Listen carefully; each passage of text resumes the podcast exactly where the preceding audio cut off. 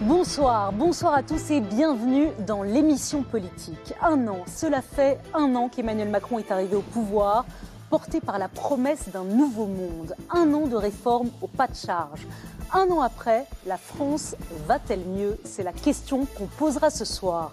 France 2 vous propose une émission exceptionnelle. Les chefs des cinq plus grands partis politiques rendront leur verdict sur cette première année de pouvoir. Ce que le président a réussi, ce qu'il a raté et ce que eux feraient à sa place.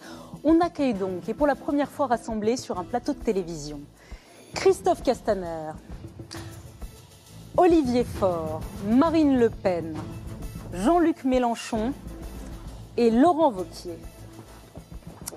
Bonsoir. Bonsoir à tous. Bonsoir. Bonsoir madame et bonsoir messieurs. Merci d'avoir accepté notre invitation. On est très heureux de vous avoir tous les cinq ce soir sur le plateau de l'émission politique de France 2. Je vous donne le programme.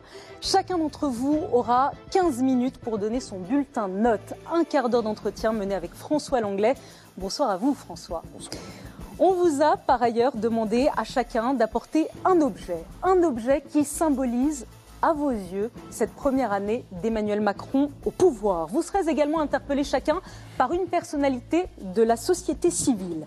Je précise que vous aurez enfin chacun une carte blanche à la fin de l'entretien pour évoquer un thème libre qui vous tient à cœur.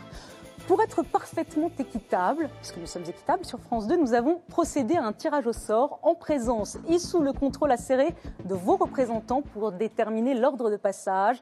Et voici ce que le sort a décidé. C'est Jean-Luc Mélenchon pour les Insoumis qui ouvrira le bal, suivi de Laurent Wauquiez pour les Républicains. Puis Christophe Castaner de La République En Marche aura son quart d'heure d'entretien. Ensuite, c'est Olivier Faure pour le Parti Socialiste. Et c'est vous, c'est vous, Marine Le Pen, qui interviendrez en dernier. Ainsi en a décidé le sort. Encore un petit mot pour vous dire que vos prestations seront jugées par notre, euh, par notre partenaire Ipsos Soprasteria, lequel ou laquelle d'entre vous a été le plus convaincant pour les téléspectateurs ce soir. Et on vous donnera le résultat de ce sondage dans l'émission politique La Suite, un débat autour de Nathalie Saint-Cric, la chef du service politique des rédactions de France Télévisions, et de plusieurs invités prestigieux. Voilà, c'est parti pour l'émission politique. Place au premier intervenant. Je vais donc vous demander tous les quatre de rentrer dans vos loges. Jean-Luc Mélenchon, on vous garde pour le premier entretien. Euh, dans un instant, nos questions, mais d'abord votre carte d'identité en quelques chiffres préparés par Guillaume Darret. Jean-Luc Mélenchon, 66 ans, leader de la France insoumise, un peu plus de 7 millions de voix lors du premier tour de la présidentielle. Il se veut l'opposant numéro 1 à Emmanuel Macron. A-t-il réussi Sa stratégie est-elle payante Il multiplie les coups d'éclat. N'écoutez personne qui vous dise de baisser les yeux. Allez, marchez votre chemin à la tête haute. Et le 26 mai, par millions, déferlez. Soyez la marée humaine qui change l'histoire. Bonsoir Jean-Luc Mélenchon, merci d'être avec nous ce soir. On est content de vous revoir à l'émission politique. Oui. Alors quel objet incarne pour vous la première année d'Emmanuel Macron au pouvoir? Oula, vous êtes dangereux. Non. C'est interdit dans les avions. le- le- c'est le président des riches, mais le monarque républicain euh, n'a pas un sceptre, il a un ciseau. Il coupe dans les budgets de l'État, dans les effectifs des services publics, dans les revenus des pauvres gens, par le CSG et le reste. Il coupe dans l'histoire sociale de la France en voulant bousculer et détruire les statuts qui ont été acquis euh, au fil euh, des années. Il coupe, il coupe, il réduit. Et regardez bien ce qui se passe quand ça coupe. Regardez, c'est le système. Le système, il marche comme ça. Quand les uns montent, les autres descendent. Ceux qui descendent, ils pâtissent. Ils consomment moins, ils font moins vivre la société, ils sont privés de milliers de petits bonheurs qui font la joie de vivre. Et les autres, les autres se remplissent sans fin. Au cours des six derniers mois, j'ai vu ce chiffre, ça m'a cloué. 13 personnes ont gagné 28 milliards de plus que l'année d'avant. Ça représente quelque chose comme 2 millions et demi, euh, l'équivalent, hein, 2 millions et demi d'emplois euh, au SMIC. Monsieur Macron a donné personnellement à 100 personnes chacune 1 million et demi de dégrèvement d'impôts. Voilà. Alors, je me résume, c'est le monde de l'argent. L'argent a tous les droits, on dirait. Il est au pouvoir. Et de ce monde-là, nous ne voulons pas. Ce n'est pas seulement telle ou telle mesure, c'est sa logique d'égoïsme social. C'est pour ça que le 26 mai, on va être très nombreux à l'appel de 80 organisations. On va faire une super fête à Macron, une marée populaire. Vous savez la chose qu'on devrait être en train de faire là ce soir Ça devrait être de parler de comment on va faire pour que l'air soit respirable, parce qu'il ne l'est plus, pour que l'eau redevienne euh, buvable, parce qu'elle ne l'est plus partout, pour que, pour que, bref, au lieu de parler d'intérêt particulier, on se préoccupe de notre sort d'humain et de l'intérêt général. On va vous parler de l'écologie. Il y a une question sur l'écologie. On en vient à nos questions, mais vous parliez de la marée humaine du 26 mai. Jean-Luc Mélenchon, quel est l'objectif de cette marée humaine? Déjà, dans- si vous voulez, le, En le- septembre, vous disiez faire tomber Emmanuel Macron au plus vite. C'est ça que vous voulez? Vous voulez qu'il finisse pas son Non. quinquennat? c'est pas le sujet. Euh, le sujet, c'est d'obtenir des résultats euh, euh, très, euh, très concrets. Là, il s'agit d'obliger le président de la République à revenir sur la mise en cause du statut des cheminots et sur le projet de privatisation de la SNCF, de l'obliger à revenir sur le fait qu'il a décidé de supprimer 120 000 postes de fonctionnaires. On est dans une action politico-sociale, elle a une dimension sociale que tout le monde comprend, mais aussi politique, parce que le monde de Macron, c'est une manière de vivre dans laquelle il n'y a pas de service public, où tout le monde est en compétition avec tout le monde. Voilà pourquoi ce qu'il fallait, c'est que la société tout entière, pas seulement les syndicalistes, pas seulement les salariés les jours de grève, dans les entreprises où il y a un mot d'ordre de grève, la société puisse dire, écoutez, stop, on veut plus de ça. On veut bien autre chose, on veut un autre monde. On François. comprend bien que vous critiquez sa politique. Est-ce que, selon vous, son pouvoir est légitime? Ah ben évidemment. Bah, légitime, nous sommes dans une démocratie, euh, on vote, on élit, et, et voilà. Et à partir de là, euh, ceux qui ont la majorité font les propositions des lois, les mettent en discussion. En général, il vaut mieux écouter ce que disent les autres, ce qui n'est pas le cas à l'Assemblée.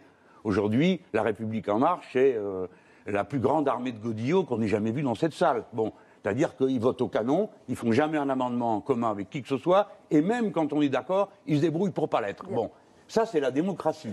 Mais en même temps, la démocratie, c'est le président, le Parlement. Moi, je n'aime pas cette institution. Hein. Le, la Cinquième République, je suis pour une sixième, vous le savez bien. Mais enfin, je suis un démocrate, donc je me plie à la règle commune, en espérant la changer.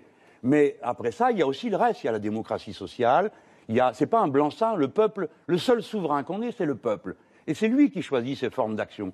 Quand il a l'impression qu'il est bien représenté, ça va. Et puis quand il a l'impression que c'est pas le cas et qu'on se moque de lui et qu'on lui a menti, alors il se met en mouvement. Et là, faut l'écouter.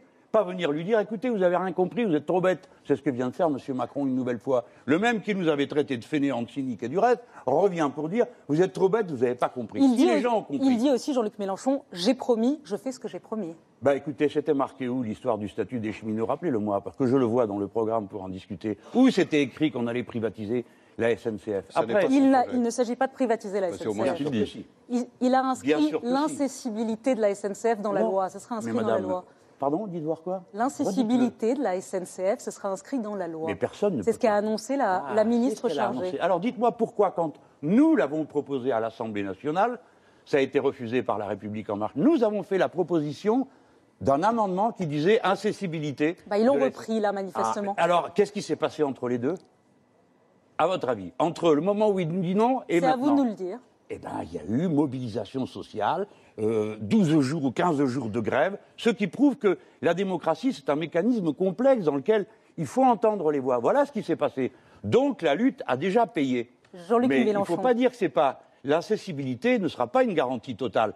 Parce que Gaz de France, c'est pareil, on nous avait dit ah ben on ne cédera pas. Oui, très bien, on a trouvé un truc plus malin. Ils l'ont collé avec Suez, si bien qu'aujourd'hui, vous êtes tous marrons, parce que ça vous coûte 36% de plus le gaz, et l'entreprise française qui distribue le plus de bénéfices de- de ses profits en dividendes, c'est cette entreprise-là. Autrement dit, vous payez tous une dépense contrainte pour remplir les poches de ces gens-là. Vous aviez le même service avant. La différence, c'est que vous raquez pour eux. Jean-Luc Mélenchon, L'actualité internationale nous rattrape cette semaine. Emmanuel Macron s'oppose à Donald Trump au Proche-Orient. Il a critiqué le transfert de l'ambassade américaine à Jérusalem et il a condamné la décision américaine de sortir de l'accord historique avec l'Iran. Emmanuel Macron a-t-il raison?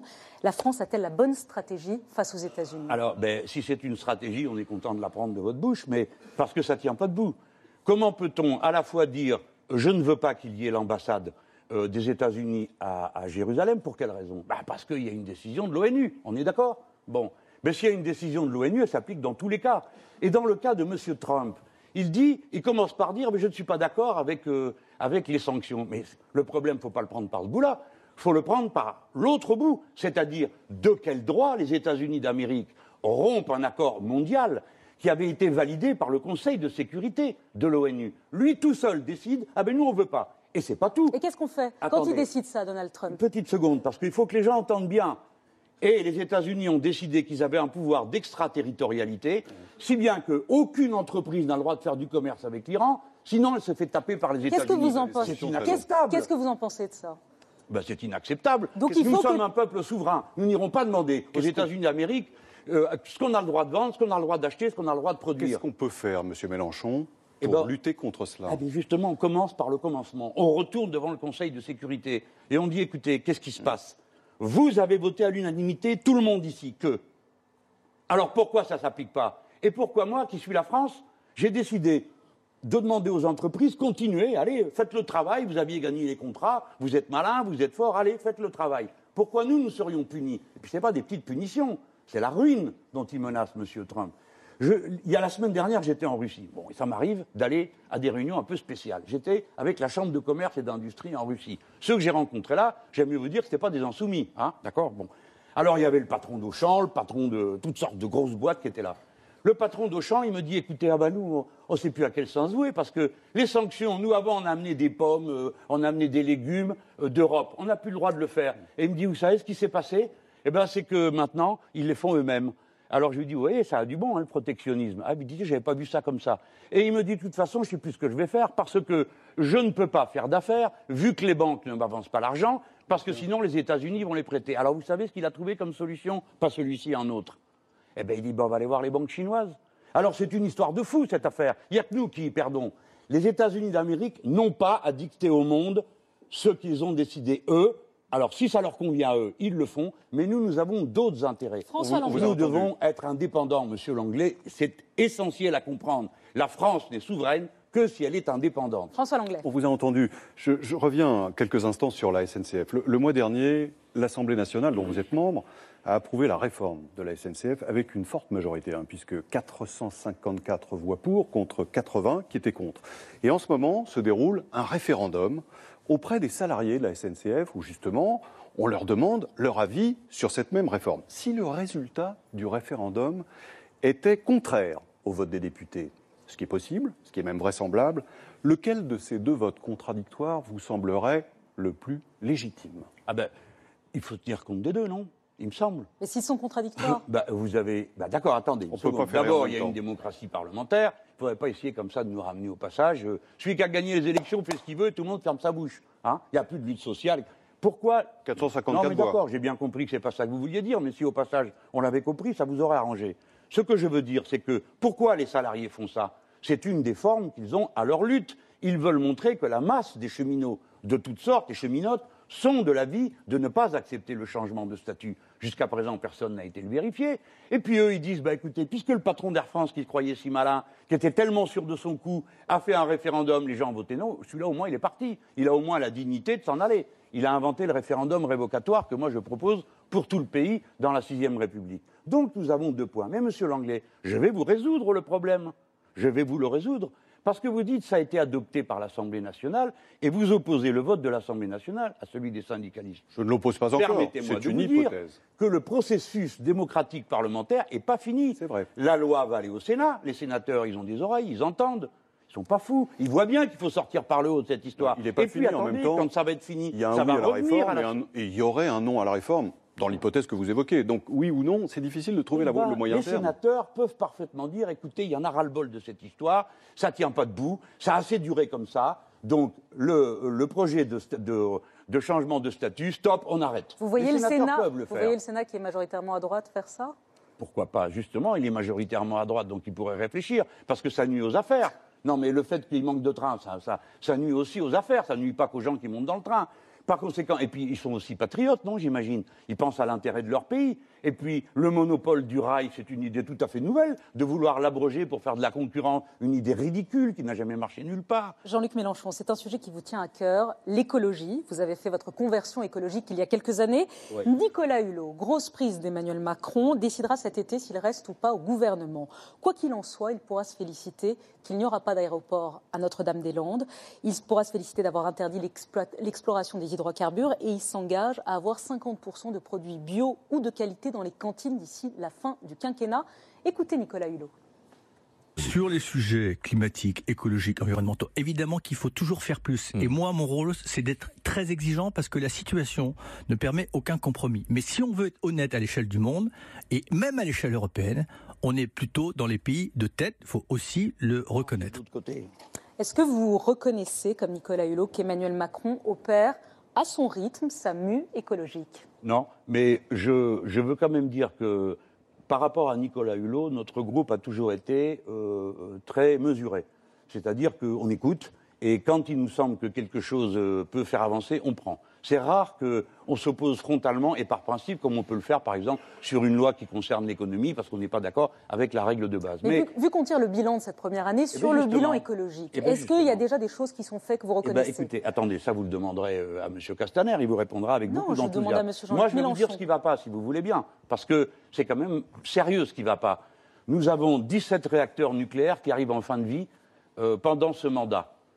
Or, ils ont déjà décidé, et M. Hulot, que la date à laquelle on ne ferait que 50% d'énergie du pays avec le nucléaire est repoussée. Autrement dit, on va devoir faire le grand carénage, pardon, c'est technique, 150 milliards vont être mis pour remettre à niveau des vieilles centrales. Ces mêmes 150 milliards, on pourrait les mettre dans les énergies alternatives. Savez-vous que, alors que nous avons 1000 kilomètres de côte en France, eh bien, nous n'avons pas une seule éolienne en mer. Les Allemands n'ont mis je ne sais pas combien. Nous, pas une. On est incapable d'avoir pris ces décisions. Deuxièmement, regardez Il y a un projet. le glyphosate. Tout le monde me dit Ah, ben écoutez, monsieur Mélenchon, le glyphosate, il a dit que c'était interdit dans trois ans. Peut-être bien, mais l'Europe ne l'a pas dit. Et deuxièmement, Il a dit qu'il irait contre l'Europe.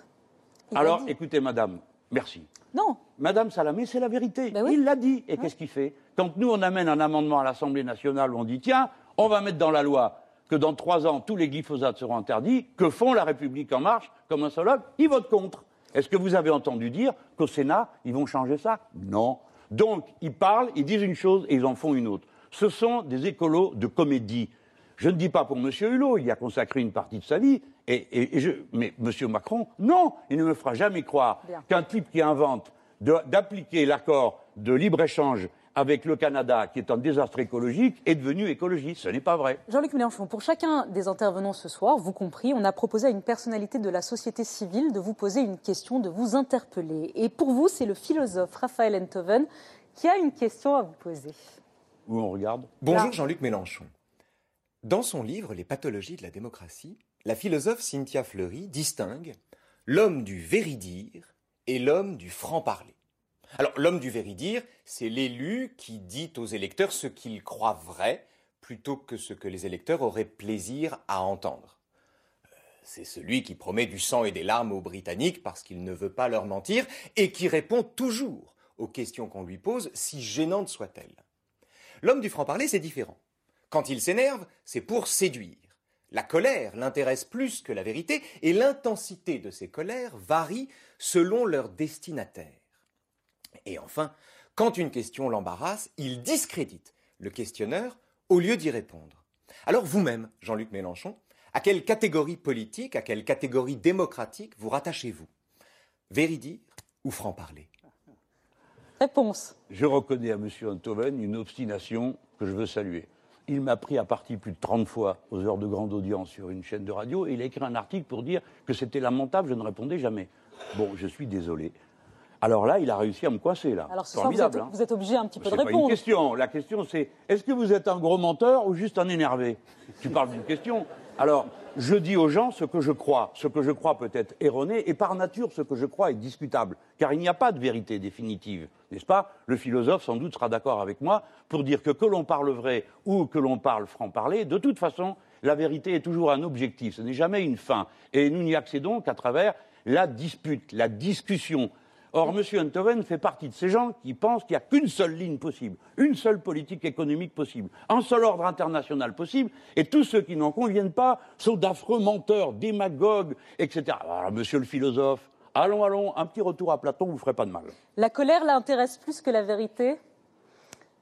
Mais non, mais ce la dit. colère ou la... C'est pas vrai. La vérité peut être une, une vérité qui vous met en colère. Parce que vous vous dites, on a les moyens de régler. Moi, par exemple, ça me met en colère de voir des gens se remplir les poches qui ne savent même pas quoi en faire, n'est-ce pas? Euh, Sinon, en faire des tas encore plus gros, pendant que d'autres pâtissent et misère. C'est une vérité des chiffres. 67% sont donnés en, en- en dividendes, 27% est donné en investissement. Je me dis, mais quel gâchis Alors je suis en colère. Mais c'est une vérité. Ce n'est pas une invention. Jean-Luc Mélenchon, c'est presque fini. Ça va vite. Vous disposez, comme chacun des chefs de parti qui vont succéder ce soir, d'une carte blanche, un thème qui vous tient à cœur et que vous voulez mettre en lumière ce soir. Vous avez deux minutes. Quelle est votre carte blanche? Bon, j'ai dit à tout le monde que je comptais sur tout le monde le, le 26 mai, donc c'est fait. Euh, je le redis une deuxième fois, comme ça c'est fait deux fois.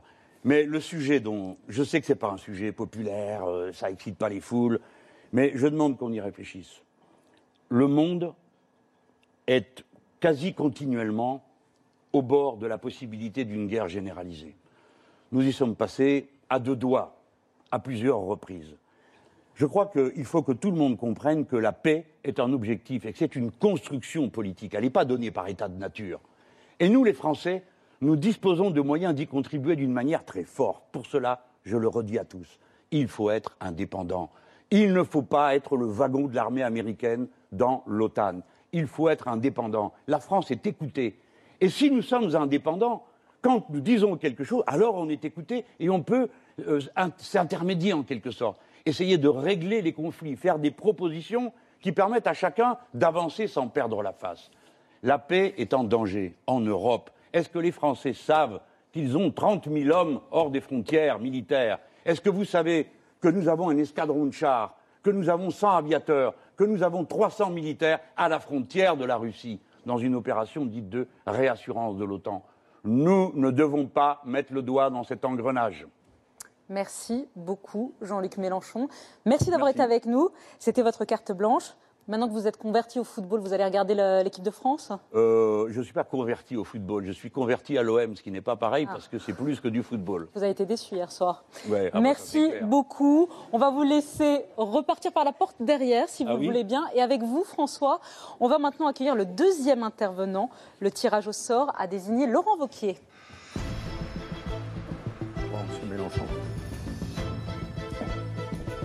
Bonsoir. Madame Salamé. Bonsoir, Laurent Vauquier. Merci d'avoir accepté notre invitation ce soir. Avant, Merci de m'avoir invité. avant nos questions, votre carte d'identité par Guillaume Daré en quelques secondes. Laurent Vauquier, 43 ans, président des Républicains et de la région Auvergne-Rhône-Alpes. Son défi personnel, incarner le renouveau de la droite et faire revenir à lui un électorat en partie séduit par Emmanuel Macron. Je pense que la droite doit retrouver sa colonne vertébrale. C'est pour cela que je suis à vos côtés. Je veux vous rendre votre dignité et je veux que nous puissions dire très sereinement, mais avec la plus grande énergie, nous sommes de droite et nous sommes à nouveau fiers d'être de droite. Laurent Vauquier, même question qu'à tous les intervenants. Quel objet symbolise selon vous cette première année de mandat d'Emmanuel Macron? Eh bien, moi, je vous ai emmené des feuilles de retraite. C'est des feuilles de retraite d'une femme de chez moi, de Haute-Loire, qui a travaillé toute sa vie et qui touche une retraite de 1200 euros.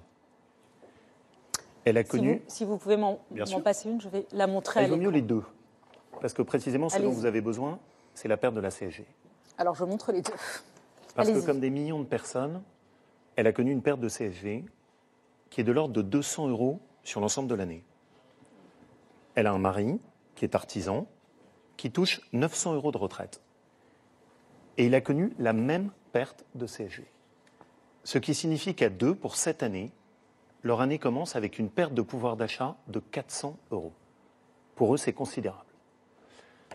On aurait pu parler de la taxe sur l'essence, on aurait pu parler des APL, on aurait pu parler de la politique familiale. Cette année s'ouvre, pour les familles et plus précisément pour les classes moyennes, par des impôts qui ont considérablement augmenté. Et pourquoi? Parce que comme il n'y a pas d'économie sur la dépense publique, eh bien Emmanuel Macron est obligé de prendre dans la poche des Français. Vous l'avez rappelé, je gère une région qui fait 8 millions d'habitants. Moi, depuis deux ans, je m'astreins à faire des économies sur la dépense publique. Ce qui nous a permis non seulement de n'augmenter aucune taxe, mais même d'en baisser certaines. Il n'y a pas de miracle. Et c'est une des raisons principales qui fondent aujourd'hui mon opposition au bout d'un an à Emmanuel Macron.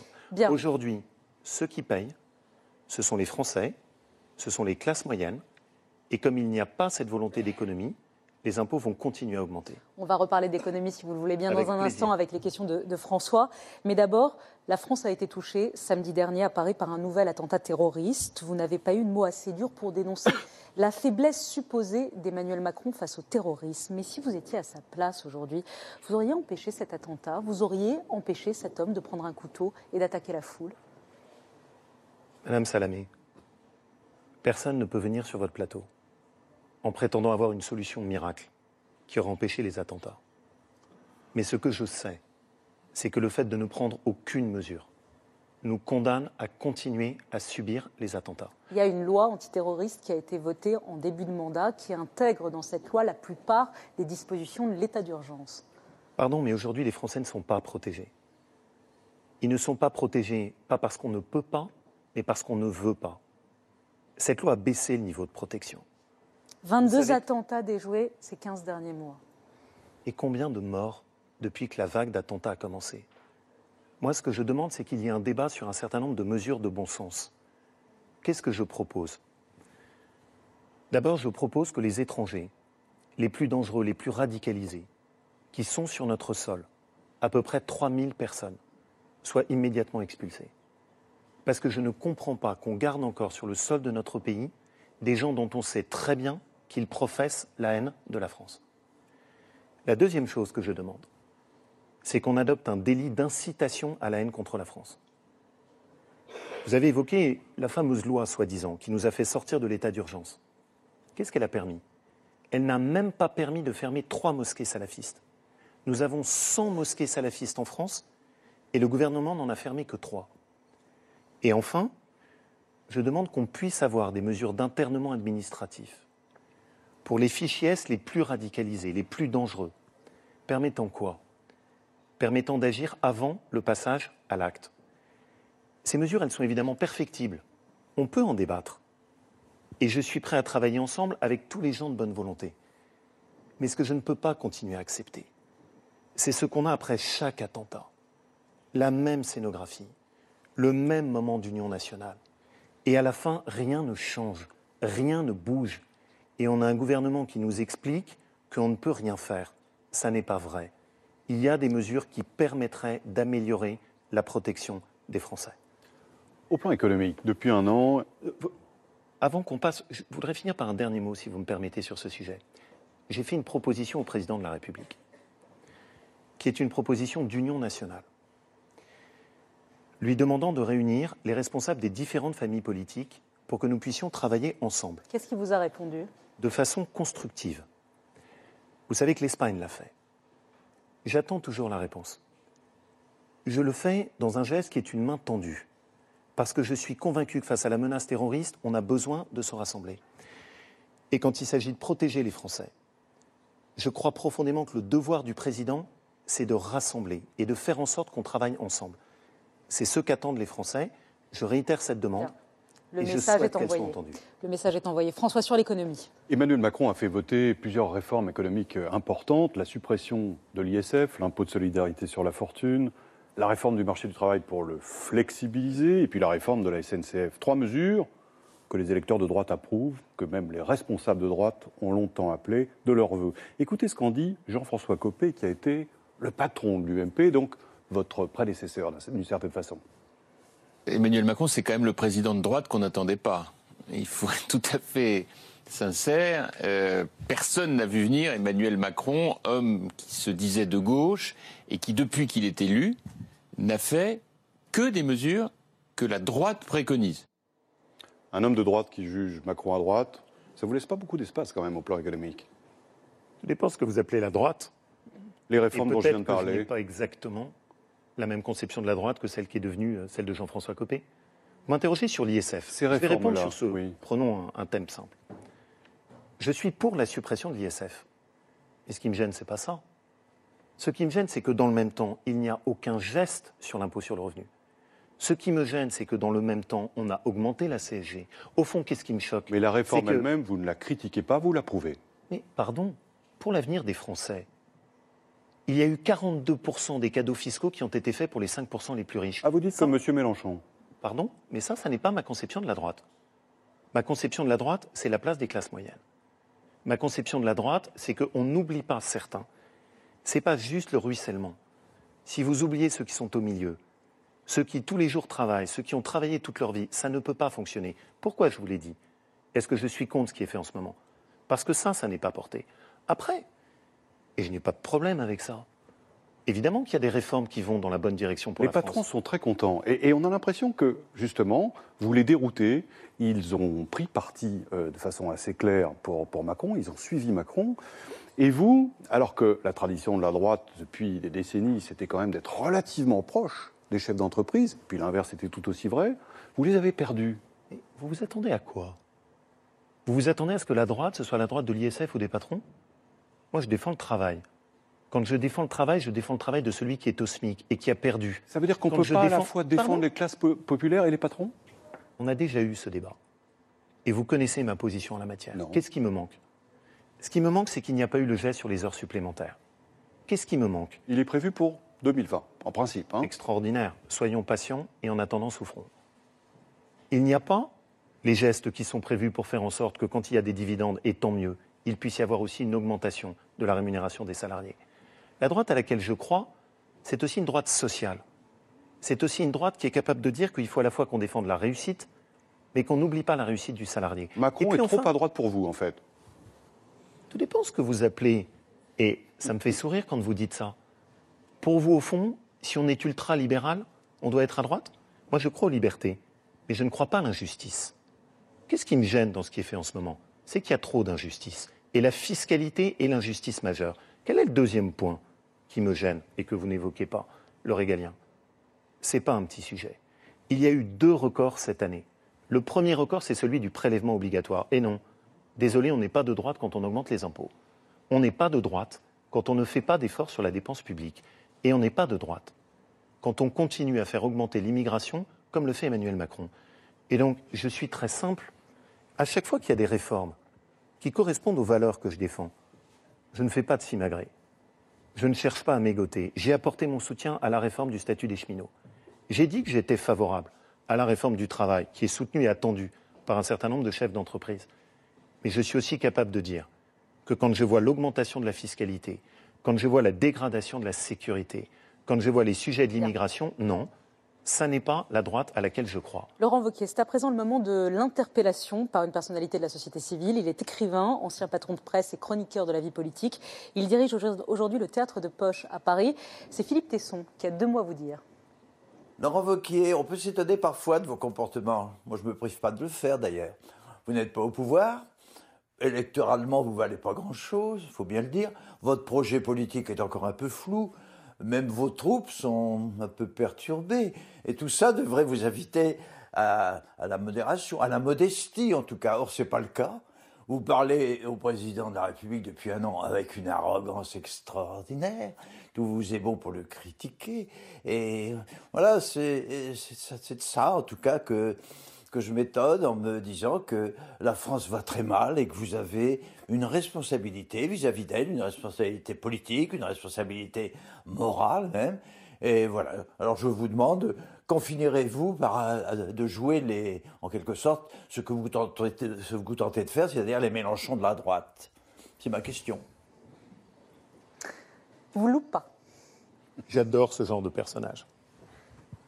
S'occupant du théâtre de poche, au cœur de Paris, et m'expliquant à moi que électoralement, je ne vaux pas grand-chose. J'ai juste été élu par 8 millions de personnes, par des gens qui m'ont fait confiance et qui m'ont choisi dans ma région. J'adore ce genre de donneur de leçons.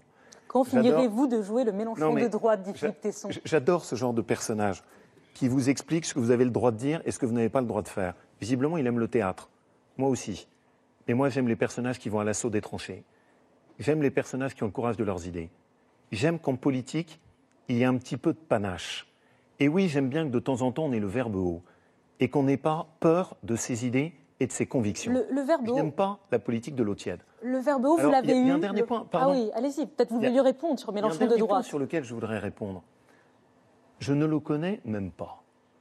Je ne l'ai même pas rencontré. Et ça, c'est ce qui est extraordinaire dans la vie politique. Des gens qui n'ont même pas pris l'effort d'échanger avec vous une fois se permettent d'émettre des jugements définitifs.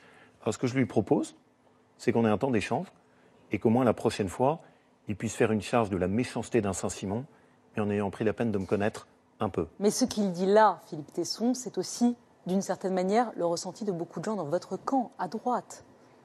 Mais, pardon, c'est assez extraordinaire. Vous avez compris que j'ai récupéré une famille politique qui était en ruine, qui a écœuré les Français. Ça fait cinq mois que je m'en occupe. C'est une tâche ardue. Vous parliez de foot, il y a un côté remontada qu'il faut écrire. Et c'est bien ce que je suis déterminé à faire. Ça prend du temps, mais ne comptez pas sur moi pour chercher à plaire à ce genre d'histrion. C'est pas eux qui Vous m'intéressent. parlez du verbe haut, Laurent Wauquiez. Vous-même, vous avez parfois le verbe haut quand, il y a quelques mois, vous écrivez dans le journal du dimanche Macron, c'est le désert de l'âme. Il n'y a pas d'amour de la France chez lui. Il a une haine de la province. Vous maintenez cette phrase? On a déjà eu ce débat. Vous savez, et- je vous l'ai dit, moi, ma caractéristique, c'est que je vis en Haute-Loire.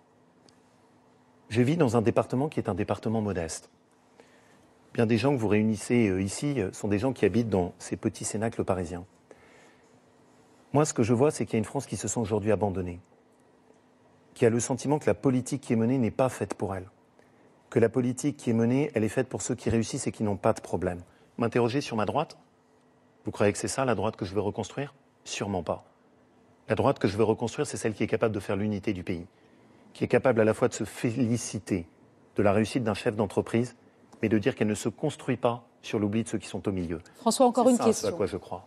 Une question sur euh, une crise sociale. Air France est en grève depuis le départ de son patron et la grève des pilotes. Faut-il que l'État, qui possède encore 14% de l'entreprise, vende sa participation afin d'en faire une compagnie 100% privée Non. L'État doit que- rester au capital. Parce que moi, je suis attaché à ce qu'on garde un certain nombre de nos fleurons industriels et qu'on ait la capacité de faire une stratégie industrielle. Vous le savez. Et c'est à Je- l'État de faire ça. Je plaide pour qu'il y ait une préférence communautaire. Mais c'est à l'État de faire ça. Je considère que l'État a un rôle central sur un certain nombre d'entreprises. Ça ne veut pas dire être majoritaire, ça ne veut pas dire conduire les choses, mais je considère qu'il est important que sur nos aéroports, sur nos ports, sur la gestion de nos grandes infrastructures, on garde un œil dessus. Vous n'êtes pas Les libéral sur ce plan-là au moins. Les États-Unis le font. Des pays extrêmement offensifs sur le plan du capital et de la compétition économique le font. Ce qui m'éberlue, moi, parfois, c'est la capacité qu'on a à dire, au fond, ça ne compte plus, d'où que vienne une entreprise, qu'elle soit chinoise, indienne, ça n'a pas d'importance. Vous me connaissez. Je plaide depuis longtemps pour le fait qu'on reprenne une priorité pour nos entreprises européennes. Et que, comme le fait la Chine, comme le font aujourd'hui les États-Unis, on puisse dire non, désolé, mais priorité d'abord à nos entreprises. Vous avez dit en mars 2016, un mode international rapidement, Trump n'est pas un modèle, mais peut-être une source d'inspiration pour la politique française. Est-ce que vous le répétez aujourd'hui? Trump peut être une source d'inspiration pour la politique française quand il sort de l'accord avec l'Iran ou quand il transfère l'ambassade de- de- des États-Unis à, à Jérusalem? Il y a un point que vous n'abordez pas, et qui est pourtant essentiel. Trump a mené une politique massive de baisse des impôts, notamment sur les classes moyennes dans son pays. Surtout sur les entreprises. hein. Sur les classes moyennes, et vous le savez très bien, Euh, notamment sur la fiscalité sur les masse, personnes. ce sont les entreprises et de très très très loin. mais avec une obligation d'essayer de relocaliser les emplois sur le sol américain. Discours qui me plaît. Obligation qui n'a rien de Ça fait contractuel. combien de temps Je vais poser cette question. Ça fait combien de temps qu'en France, les impôts n'ont pas baissé? À la différence des autres invités que vous interrogerez ce soir, moi, vous pouvez me juger sur mes actes, pas seulement sur mes dires. Ce que je propose, je l'applique dans la collectivité dont j'ai la charge, dans la région dont j'ai la charge. Je suis convaincu que si on veut redresser le pays, il faut arrêter Bien. avec ce fardeau fiscal qui pèse sur tous ceux qui travaillent. Donc Trump reste une source d'inspiration. Il y a plein de domaines dans lesquels je ne partage absolument pas son approche. Et euh, Dieu sait si parfois ses excès, ses outrances ne me plaisent pas. Mais ce qui m'intéresse quand même, c'est que, au lieu de condamner et de balayer d'un revers de main, on s'interroge aussi sur ce qui est intéressant. Ce qui est intéressant pour moi, c'est cette baisse de la fiscalité. Ça, je trouve que ça mérite qu'on y réfléchisse. On l'a compris. Laurent Wauquiez, c'est la fin de notre entretien. Comme à chaque intervenant, vous avez le droit à votre carte blanche. Quel est le thème que vous avez choisi? C'est à vous. Eh bien, je vais vous parler de la France. Je vais vous parler de la France parce que j'entends un président de la République qui parle de Startup Nation, qui parle des premiers de cordée, qui parle de ceux qui réussissent et de ceux qui ne font rien, qui explique que l'immigration est une chance, mais qui n'a pas de discours de fermeté sur la laïcité. Je vais vous parler de la France parce que je pense qu'on passe à côté de l'essentiel. Quelle est la question que se posent aujourd'hui les Français? Ils se demandent est-ce que notre pays est condamné à changer de nature? Est-ce qu'on va continuer à assister en silence au fait que petit à petit nous renonçons à ce que nous sommes? Qu'est-ce que c'est que la France? La France repose sur la méritocratie républicaine. Et aujourd'hui, combien de parents se disent que leurs enfants ne connaîtront pas un meilleur destin qu'eux-mêmes? La France repose sur le travail et l'effort. Et on a laissé l'assistanat ronger notre système de solidarité. La France repose et croit dans l'égalité des chances, celle que j'ai évoquée, celle qui fait que quelqu'un au cœur du Cantal a droit à la même chance que quelqu'un qui est au centre de Paris. Et la France, c'était l'intégration. Celle qui avait permis à des familles d'étrangers de venir chez nous avec parfois des discours qui étaient poignants, disant à leurs enfants, vous devez devenir plus français que les Français. Qu'est devenue cette intégration aujourd'hui? Qu'est devenue cette intégration quand le gouvernement lui-même organise la venue en France de 300 imams? Qu'est devenue cette intégration quand vous regardez le parcours de ce Tchétchène que nous avons accueilli avec sa famille pour le protéger des persécutions et qui a tourné sa haine contre la France en poignardant un des nôtres Vous savez ce que je crois Je crois que le travail, le respect, l'amour de la France, ce ne sont pas des valeurs qui appartiennent au monde d'hier et je veux finir par ça. Ce sont des valeurs pour moi qui sont fondatrices. La France a besoin de retrouver ses fondations. Aujourd'hui, on nous explique que la modernité, c'est d'y renoncer. Moi, mon engagement, c'est cette conviction simple. Pour redonner un avenir à notre pays, il ne faut pas renoncer à la France. Merci. Il faut retrouver la France. Et c'est ça le sens de mon combat. Merci beaucoup, Laurent vous. C'était une carte blanche programme. Merci. On tient à peu près. C'est sans doute les plus importantes. Et c'est celle dont on a besoin. En tout cas, c'est la vôtre. On vous tient à peu près les temps. Vous avez fait à peu près le même temps que Jean-Luc Mélenchon à quelques secondes près. Euh, merci beaucoup. Merci, Merci d'avoir accepté notre invitation. Je vais vous demander de ressortir par cette porte-là et on va accueillir notre, euh, accueillir notre troisième participant. Pour la majorité présidentielle, voici Christophe Castaner. Bonsoir. Bonsoir. Bon, je vais, peut-être vous reprendre les notes de Laurent Non, non, je vais garder les notes de Laurent Wauquiez. Ça, Ah, ça, peut vous servir peut-être plus tard. Je vais essayer d'avoir un il- moins solennel, peut-être. Il vous trouve trop à droite, c'est pas possible. Il vous trouve trop à droite. Bonsoir Christophe Castaner, Bonsoir. merci d'être avec nous. Vous avez suivi la conquête du pouvoir d'Emmanuel Macron depuis le début. Votre, avant nos questions, votre carte d'identité en quelques chiffres par Guillaume. Christophe Castaner, 52 ans, délégué général de la République en marche et secrétaire d'État en charge des relations avec le Parlement. L'un des plus proches d'Emmanuel Macron, qui lui a confié un rôle stratégique, gérer le parti présidentiel et assurer le service après-vente des réformes. On peut être fier du travail accompli euh, par nos parlementaires depuis un an, comme euh, moi je suis fier de participer à cette aventure euh, politique euh, autour d'Emmanuel Macron. Christophe Castaner, quel objet incarne à vos yeux cette première année de mandat d'Emmanuel Macron? En fait, je vous ai porté ce carnet. Ce carnet, celui-ci où tous ceux qui l'ont précédé euh, me suivent tout le temps. C'est un carnet sur lequel, chaque fois que je rencontre des Français, des femmes, des hommes, Je ne vais pas l'ouvrir, mais je vais le montrer. juste. Voilà. on peut l'ouvrir aussi. Non, non, mais- je ne me permettrai pas. En fait, je prends des notes. Je suis à l'écoute. J'étais, euh, il y a deux semaines, euh, trois jours euh, dans l'Eure-et-Loire, sans presse, sans préfet, à la rencontre de paysans, de parents d'enfants polyhandicapés, de leurs enfants aussi. Et systématiquement, je, je prends des notes et je l'ai fait remonter. Parce qu'au fond, c'est ce que nous sommes. Cette volonté de partir du réel, de la France du réel, pas d'une France théorique, pas une France de, de, programmes électoraux ou pas une France de prêt-à-penser, comme j'ai pu en entendre précédemment. Et c'est à partir de cette réalité-là que nous essayons de construire des réponses concrètes pour changer la vie des Français, pour réparer le pays chaque fois que c'est nécessaire. Et donc, euh, ce livre, c'est aussi une méthode de travail. C'est un document euh, d'écoute de discussion, euh, de dialogue en toute liberté. J'avais fait ça quand j'étais député. J'avais traversé ma circonscription à pied pendant 15 jours en disant aux gens, ben, si vous voulez, vous m'accompagner, vous marchez avec moi, vous m'invitez à déjeuner, à dîner, à dormir.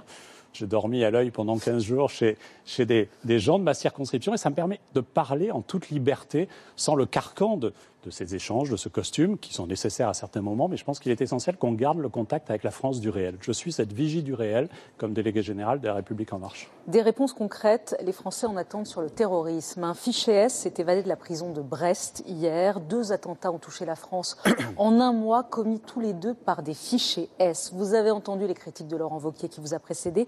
N'est-on pas en droit de se demander si on est suffisamment bien protégé aujourd'hui, si vous en faites assez pour lutter contre le terrorisme D'abord, il est légitime de se poser cette question. Il est légitime de se poser la question sur euh, euh, les fichiers S en particulier, euh, de savoir s'ils doivent aller en prison ou pas.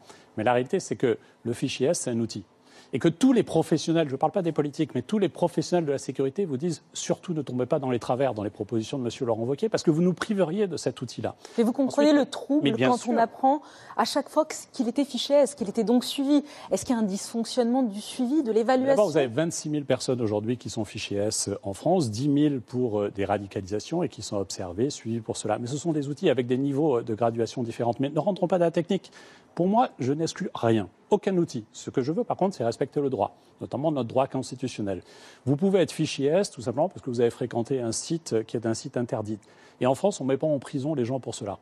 Il faut, pour être en prison, une décision de justice. Mais évidemment, chaque fois que c'est nécessaire, et en particulier pour ceux qui sont euh, ressortissants étrangers, on peut faire des reconduites à la frontière aussi, parce qu'ils présentent un risque. Nous le faisons, Gérard Collomb le fait. Mais est-ce qu'on ne serait pas mieux protégé si vous remettiez l'état d'urgence?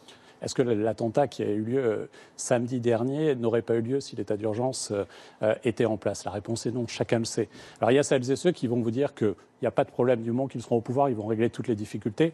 Moi, je préfère avoir un discours de vérité. C'est exclu, vous ne remettrez pas l'état d'urgence? Parce que ça n'a aucune utilité et qu'on a voté une loi, la loi SILT, qui nous donne les moyens systématiquement de protéger les Français dans le cadre de la sécurité de l'état d'urgence, mais à une condition, c'est qu'on soit sur des sujets terrorisme. L'état d'urgence, ça peut être aussi un manifestant de la CGT qui se bat aujourd'hui euh, dans la rue, qui se bat au sens euh, d'une mobilisation syndicale, qui pourrait faire l'objet d'une interdiction de manifester parce qu'on est dans l'état d'urgence. Je pense qu'il faut faire une vraie différence. On a resserré les moyens de l'état d'urgence sur ceux qui présentent un risque terroriste. François Langlais.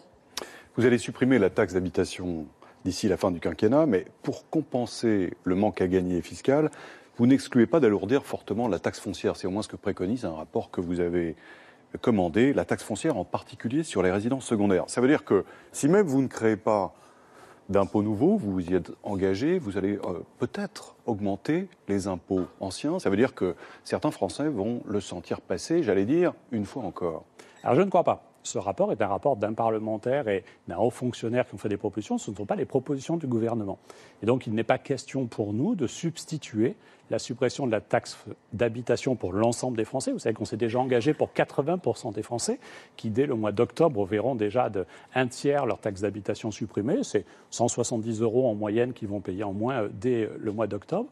Par contre, il y a des discussions pour 20% qui restent. Mais la volonté du gouvernement n'est surtout pas d'alourdir la taxe foncière. Il n'y aura aucun impôt nouveau créé. Par contre, il peut y avoir des ventilations différentes. Vous nous dites ce soir qu'il n'y aura pas d'impôt supplémentaire sur les résidences secondaires Je vous le confirme parce que le président de la République s'est engagé sur ce sujet, le Premier ministre l'a confirmé, et donc il n'y aura pas d'impôt nouveau. Par contre, euh, la préconisation, une des préconisations qui est faite, et qui par contre a mon soutien, c'est de considérer que s'il est juste de supprimer la taxe d'habitation pour tous les Français, la supprimer pour ceux qui ont une taxe d'habitation ne me semble pas juste.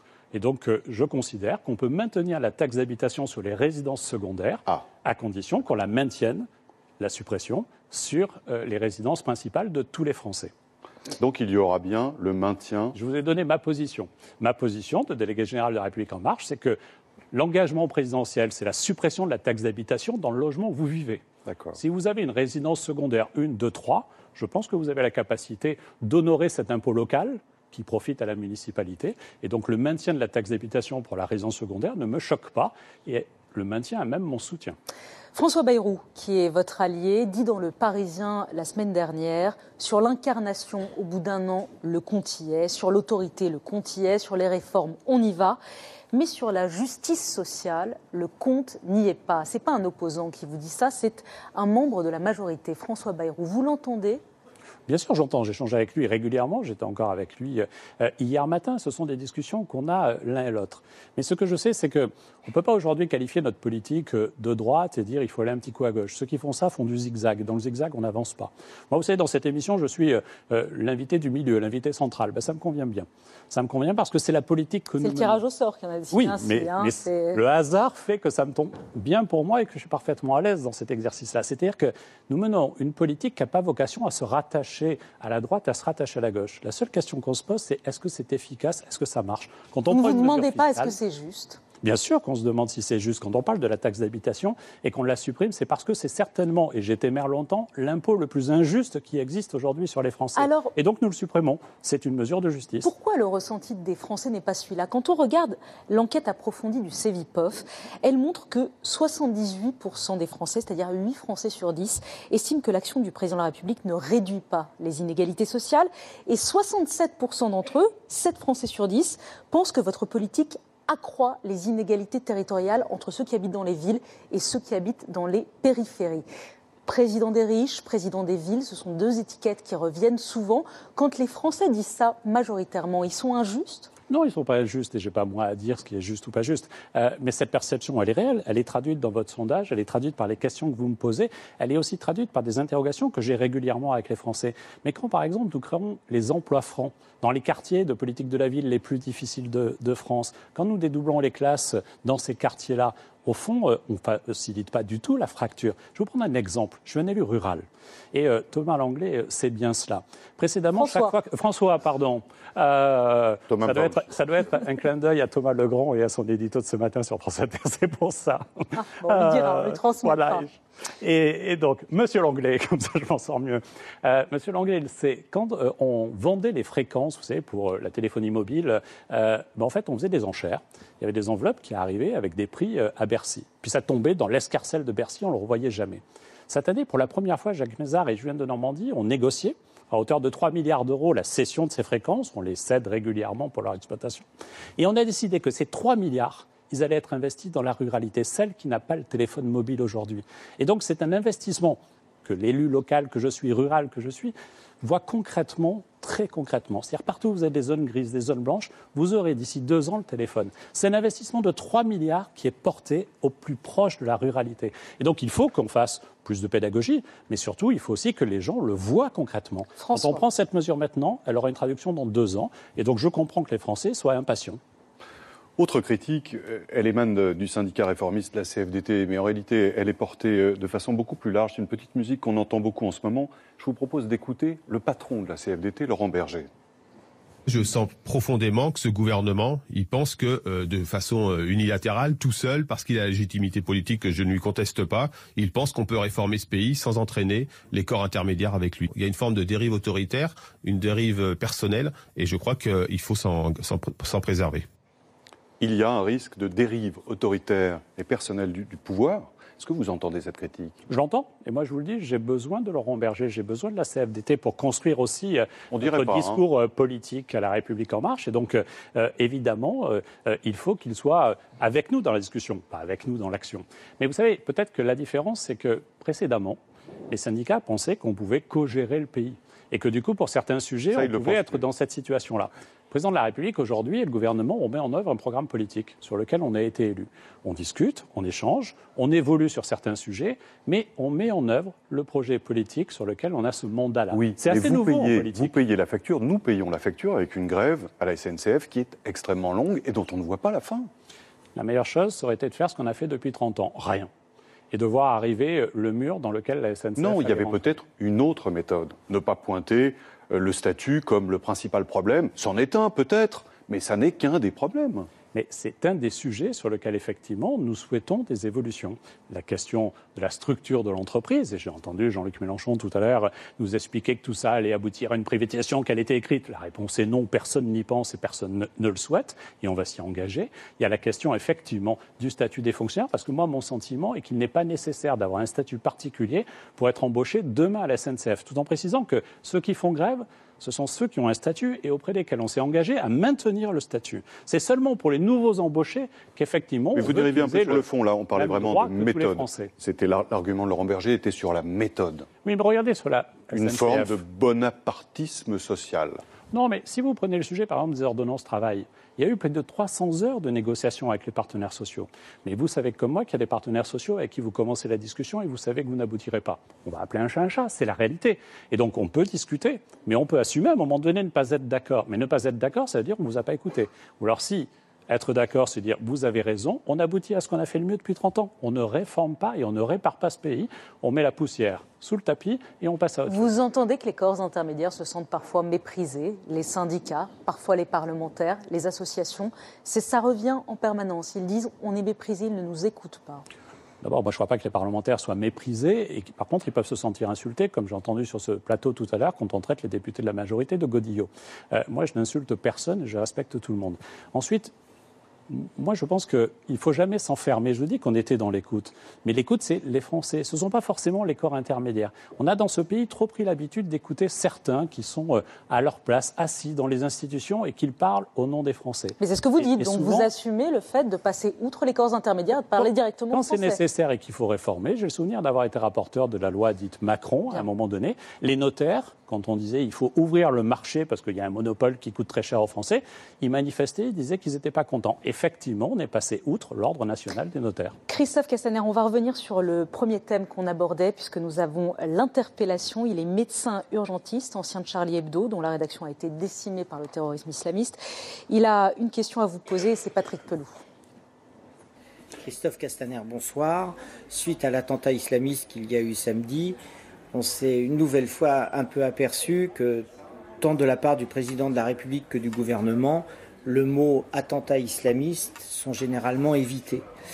Euh, je pense que ça pose euh, problème, car quand on a un ennemi, surtout depuis 2012, qui est le début de la vague des attentats islamistes en France, on a l'impression qu'il faut vraiment nommer euh, nos ennemis. À travers ce, drame, on sent qu'il y a un véritable djihad qui est mené en France. Donc je voudrais savoir la position du gouvernement pour lutter contre ce djihad et pour protéger euh, nos compatriotes contre ces attentats. Vous entendez Patrick Pelou, ce qu'il vous reproche notamment, c'est de ne pas nommer le mal, et notamment dans, la, dans votre réaction sur Twitter à, à l'attentat de samedi, ni le mot terrorisme, ni le mot islamiste n'étaient prononcés. D'abord, moi, j'assume parfaitement de parler d'islamisme radical qui aboutit à ce geste de folie qui se construit sur euh, une idée religieuse qui n'a rien à voir avec la pratique euh, des 6 millions de Français qui aujourd'hui se revendiquent de la religion musulmane et qui attaquent aujourd'hui d'ailleurs euh, le ramadan. Et donc oui, moi j'assume et je nomme les choses, il n'y a pas de difficulté là-dessus. Par contre, il faut faire une attention à une chose, ce qui n'est pas le cas dans l'interpellation de Patrick Pelou, il ne faut pas stigmatiser, il ne faut pas mélanger les choses. Vous savez, moi, à titre personnel, j'ai fait l'objet d'un risque d'attentat d'un réseau d'extrême droite qui a été démantelé euh, à temps. Il voulait m'égorger. euh, L'enquête l'a montré et c'était l'extrême droite. Je crois qu'il faut assumer de nommer les choses. Mais il ne faut pas faire un amalgame sur tous les gens qui, par exemple, votent pour Marine Le Pen et qui n'ont strictement rien à voir avec cela. C'est la même chose sur la question des musulmans qui est une religion de paix, qui est une des grandes religions monothéistes, et la pratique que certains euh, euh, en- s'en inspirent et, et- et en mettent en œuvre. Mais Patrick Pelou, là-dessus, il a raison. Il faut nommer les choses. Si on veut traiter le mal, il faut nommer les choses. On a d'ailleurs souvent reproché ça à Emmanuel Macron, quand il a osé nommer les choses. Moi, je pense que si on est dans l'écoute, on est aussi dans la capacité à nommer. Avant votre carte blanche, une question sur l'Europe, François. Emmanuel Macron veut aller plus loin sur l'Europe, hein, notamment avec un budget pour la zone euro. Le problème, c'est que l'Allemagne n'en veut pas, que l'Italie est euh, à la veille d'être dirigée par deux partis anti-européens qui, il y a 48 heures encore, évoquaient la sortie de l'Italie de l'Union monétaire. Trois grands pays fondateurs, la France, l'Italie et l'Allemagne. Sur ces trois-là, il n'y a plus que nous qui voulons aller plus loin. Est-ce que les projets d'Emmanuel Macron en matière européenne ne sont pas morts? Non, et ne baissons pas les bras. J'étais avec le président de la République euh, la semaine dernière à Aix-la-Chapelle, où la communauté institutionnelle européenne lui a remis le prix Charlemagne. Angela Merkel était là et elle a fait aussi des avancées, elle l'a évoqué. Mais vous avez raison, elle est beaucoup plus fermée aujourd'hui, euh, même si dans l'accord de coalition euh, qu'elle conduit, la première partie est sur l'ambition européenne et elle a été construite, d'ailleurs, cette première partie de l'accord de coalition, sur la base du discours d'Emmanuel Macron à la Le budget de la zone euro avec une Italie qui est désormais gouverné par des anti-européens, ça n'est tout simplement pas possible. Mais, mais, on peut travailler avec d'autres, et donc on va travailler avec d'autres. Mais, mais avec tous celles mais qui, Regardez les gouvernements autour de nous? Non, mais d'abord, euh, l'élection européenne a lieu dans un an, le quinquennat dure cinq ans, il y aura d'autres élections dans les pays européens, et donc on peut faire Bon, mais alors finalement, il n'y a personne à qui on peut trahir, on baisse les bras et on va dénoncer l'Europe en disant ça ne marche pas ou on va continuer à se battre. Emmanuel Macron, nous, on a la volonté de continuer à se battre et à discuter sur ce sujet, à porter l'ambition européenne. Dans un an, il y a des élections. Je serai, au nom de la République en marche, celui qui accompagnera une campagne pro-européenne, non pas d'une Europe béate, mais d'une Europe, parce que je l'aime, qu'on doit changer en profondeur. Donc je continue. J'ai dit que je l'accompagnerai. J'ai senti votre question. J'ai dit que je l'accompagnerai. Je n'ai pas dit que je conduirai euh, la campagne. Mais évidemment, le patron. Vous ne serez donc pas à tête de liste Non, mais la question ne se pose pas aujourd'hui. Bah, la question se pose quand même, c'est bientôt. Euh, c'est dans un an l'élection, mais Vous allez décider quand? Bah, On y travaille déjà euh, sur ce sujet, donc on aura l'occasion de présenter ça le moment venu. Christophe Castaner, il est temps de votre carte blanche. Quel thème vous aviez envie de mettre en lumière ce soir? Savez, j'ai envie de vous parler de l'émancipation. C'est un sujet un peu compliqué parce que dans ce pays, on s'est habitué à l'allocation, la société de l'allocation. Il y a un problème, on donne une subvention, on va augmenter un minima, on va, on va donner de l'argent qu'on n'a pas. Et d'ailleurs, on endette le pays petit à petit. Nous, nous construisons une société de l'émancipation et c'est beaucoup plus difficile. Mais quand, par exemple, on investit euh, dans la scolarisation à la maternelle, quand on investit euh, dans les quartiers les plus difficiles de France, en CP, en CE1, euh, là où il y a de l'échec scolaire par nature, quand on investit dans le service devoir fait au collège pour éviter cette double peine de l'enfant qui, quand il rentre chez lui, euh, avec sa mère isolée, euh, euh, dans son petit appartement, n'a pas la capacité à faire devoir, quand on réforme le collège, quand on réforme l'accès à l'université et au baccalauréat, au fond, on investit sur l'avenir. On fait la société de l'émancipation plutôt que celle de la subvention. Et c'est compliqué, ça prend du temps. Je pense que c'est la façon dont on peut, dont on doit transformer notre pays. Et c'est vrai sur l'économie, c'est vrai sur la culture. Cette société de l'émancipation, c'est faire le pari des femmes et des hommes qui font la beauté, la richesse, la puissance de la France. C'est un pari de confiance. C'est beaucoup plus facile de promettre toute une série de choses, comme on a l'habitude de faire dans les campagnes électorales. Nous, nous construisons euh, la France du XXIe siècle. Nous voulons, je veux faire rentrer la France d'aujourd'hui dans le XXIe siècle totalement en faisant confiance aux Français et en leur donnant les moyens, en sortant des égalités formelles dont on parle beaucoup, dont on se contente trop souvent pour aller vers des égalités réelles. Et dans les écoles, dans les quartiers les plus difficiles, je le vis au quotidien chaque fois que j'y vais. Allez, comme il vous reste 30 secondes pour être équilibré avec les autres, une petite question peut-être sur ce parti que vous dirigez. Vous n'aimez pas le mot parti sur ce mouvement que vous dirigez, La République en marche. À quoi ça sert ce mouvement? Est-ce que c'est un mouvement qui est fait pour durer, qui, est fait pour porter une vraie vision, ou c'est fait, c'est un mouvement à la gloire d'un seul homme, Emmanuel Macron? Non, deux fois de façon un peu provocante, je dis nous devons préparer l'après-Macron, parce que Macron est président de la République et il n'appartient plus au mouvement de la République en marche. Ce qui compte pour moi, c'est justement d'être cette courroie de transmission avec les Français. On sort d'une grande marche pour l'Europe, on a frappé euh, plus de 130 000 portes, on a recueilli plus de 55 000 questionnaires, des discussions avec les Français sur pour vous, c'est quoi l'Europe? Je ne leur ai pas parlé de tête de liste, je ne leur ai pas parlé de campagne électorale, mais je leur ai parlé de l'exigence européenne. Et on a été très bien entendu. Il n'y a que la République En Marche, aujourd'hui, je vous le dis, qui est en capacité de faire cela en France. Merci, beaucoup, Christophe Castaner, d'avoir accepté de participer à l'émission. On va vous laisser repartir par la gauche. Je file. Merci à vous. Et on va accueillir François, le quatrième participant. Pour le Parti Socialiste, c'est Olivier Faure qui arrive. Fort, courage.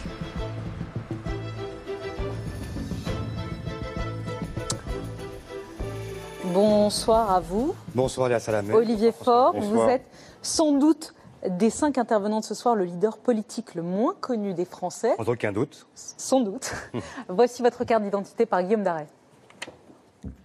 Olivier Faure, 49 ans, premier secrétaire du Parti socialiste et député de Seine-et-Marne. Sa mission, ressusciter un parti en ruine et tenter de redonner au PS une place entre Jean-Luc Mélenchon et Emmanuel Macron. Il y a un gouvernement, mais qui n'est pas de gauche. Et il y a une gauche, mais qui n'est pas de gouvernement. Il y a donc urgence à faire entendre à nouveau la voix d'une gauche capable de gouverner et d'offrir une alternative. Olivier Faure, vous êtes venu accompagné d'une balance. Oui, euh, effectivement. C'est donc l'objet que vous avez choisi. hein. Et c'est une balance qui symbolise notre désir commun de justice. Il y a un an, vous vous souvenez, le candidat Macron prétendait qu'il était l'homme du en même temps, qu'il était celui qui allait faire en sorte que nous puissions traiter à la fois les nécessités économiques et en même temps les exigences sociales. Mais que s'est-il passé depuis un an? De quoi se rendent compte les Français aujourd'hui? C'est que ces plateaux ne sont plus équilibrés. Il y a d'abord eu euh, l'impôt sur la fortune. Et puis après, il y a eu la flat tax qui a permis de baisser l'impôt sur les dividendes. Et maintenant, on nous dit qu'on va même enlever l'exit tax, une amnistie pour les évadés fiscaux. Eh bien, ce soir, je suis venu vous parler de l'autre plateau, de ceux qui sont finalement sur l'autre plateau, ceux qui n'ont pas pesé lourd dans la balance présidentielle. Ceux-là, ils sont nombreux. Les retraités, qui payent plus de CSG, les étudiants à qui on promet un avenir euh, dans la sélection, ce sont les fonctionnaires que l'on méprise, ce sont les malades à qui on a proposé euh, tout simplement de faire en sorte que le forfait hospitalier augmente, ce sont ces locataires qui voient leurs APL diminuer. Eh bien, il y a un président des riches. Il faut maintenant un parti pour tous les autres. Et ce parti, c'est celui de Jaurès, celui que j'ai l'honneur de diriger aujourd'hui. Et ce que je crois, c'est que sans cette partie centrale à gauche, eh bien, cette balance, elle ne se rééquilibrera pas. Olivier Faure, en un an, beaucoup de choses ont été faites par le gouvernement dans le domaine de l'éducation. Les classes de CP à 12 élèves, Christophe Castaner en parlait à l'instant, euh, la maternelle obligatoire des 3 ans, la réforme de la vache sacrée du baccalauréat. Écoutez ce que dit le ministre de l'Éducation, Jean-Michel Blanquer. Jamais une action en matière d'éducation n'a été aussi sociale que celle que nous avons accomplie ces, euh, ces derniers mois, et euh, depuis au moins 20 ans. Euh, ça, c'est un point fondamental. Je prétends aussi que ce qui est en train d'être fait en matière d'éducation, hic et nunc, est ce qu'il y a de plus progressiste et de plus avant-gardiste qui n'ait jamais été fait dans l'éducation nationale. Vous entendez le ministre de l'Éducation, qu'est-ce que vous lui répondez? Il dit notre action pour l'éducation est la plus progressiste, la plus sociale, jamais faite depuis 20 ans. J'entends et j'en suis euh, presque renversé pour tout vous dire. Voilà Jean-Michel Blanquer euh, qui euh, a été directeur général de l'éducation scolaire sous Nicolas Sarkozy, qui a supprimé 80 000 postes d'enseignants quand il était en fonction et qui maintenant vient donner des leçons de progressisme à l'ensemble de la Terre. Mais franchement, euh, y compris ce qu'il fait aujourd'hui, il le fait grâce à qui? Vous croyez qu'il aurait pu dédoubler les classes s'il n'y avait pas eu auparavant 60 000 enseignants qui ont été recrutés, recrutés et formés, ce qu'il avait supprimé Et donc, euh, s'il n'y avait pas eu la gauche pendant cinq ans, ce qu'il nous dit aujourd'hui ne serait pas possible.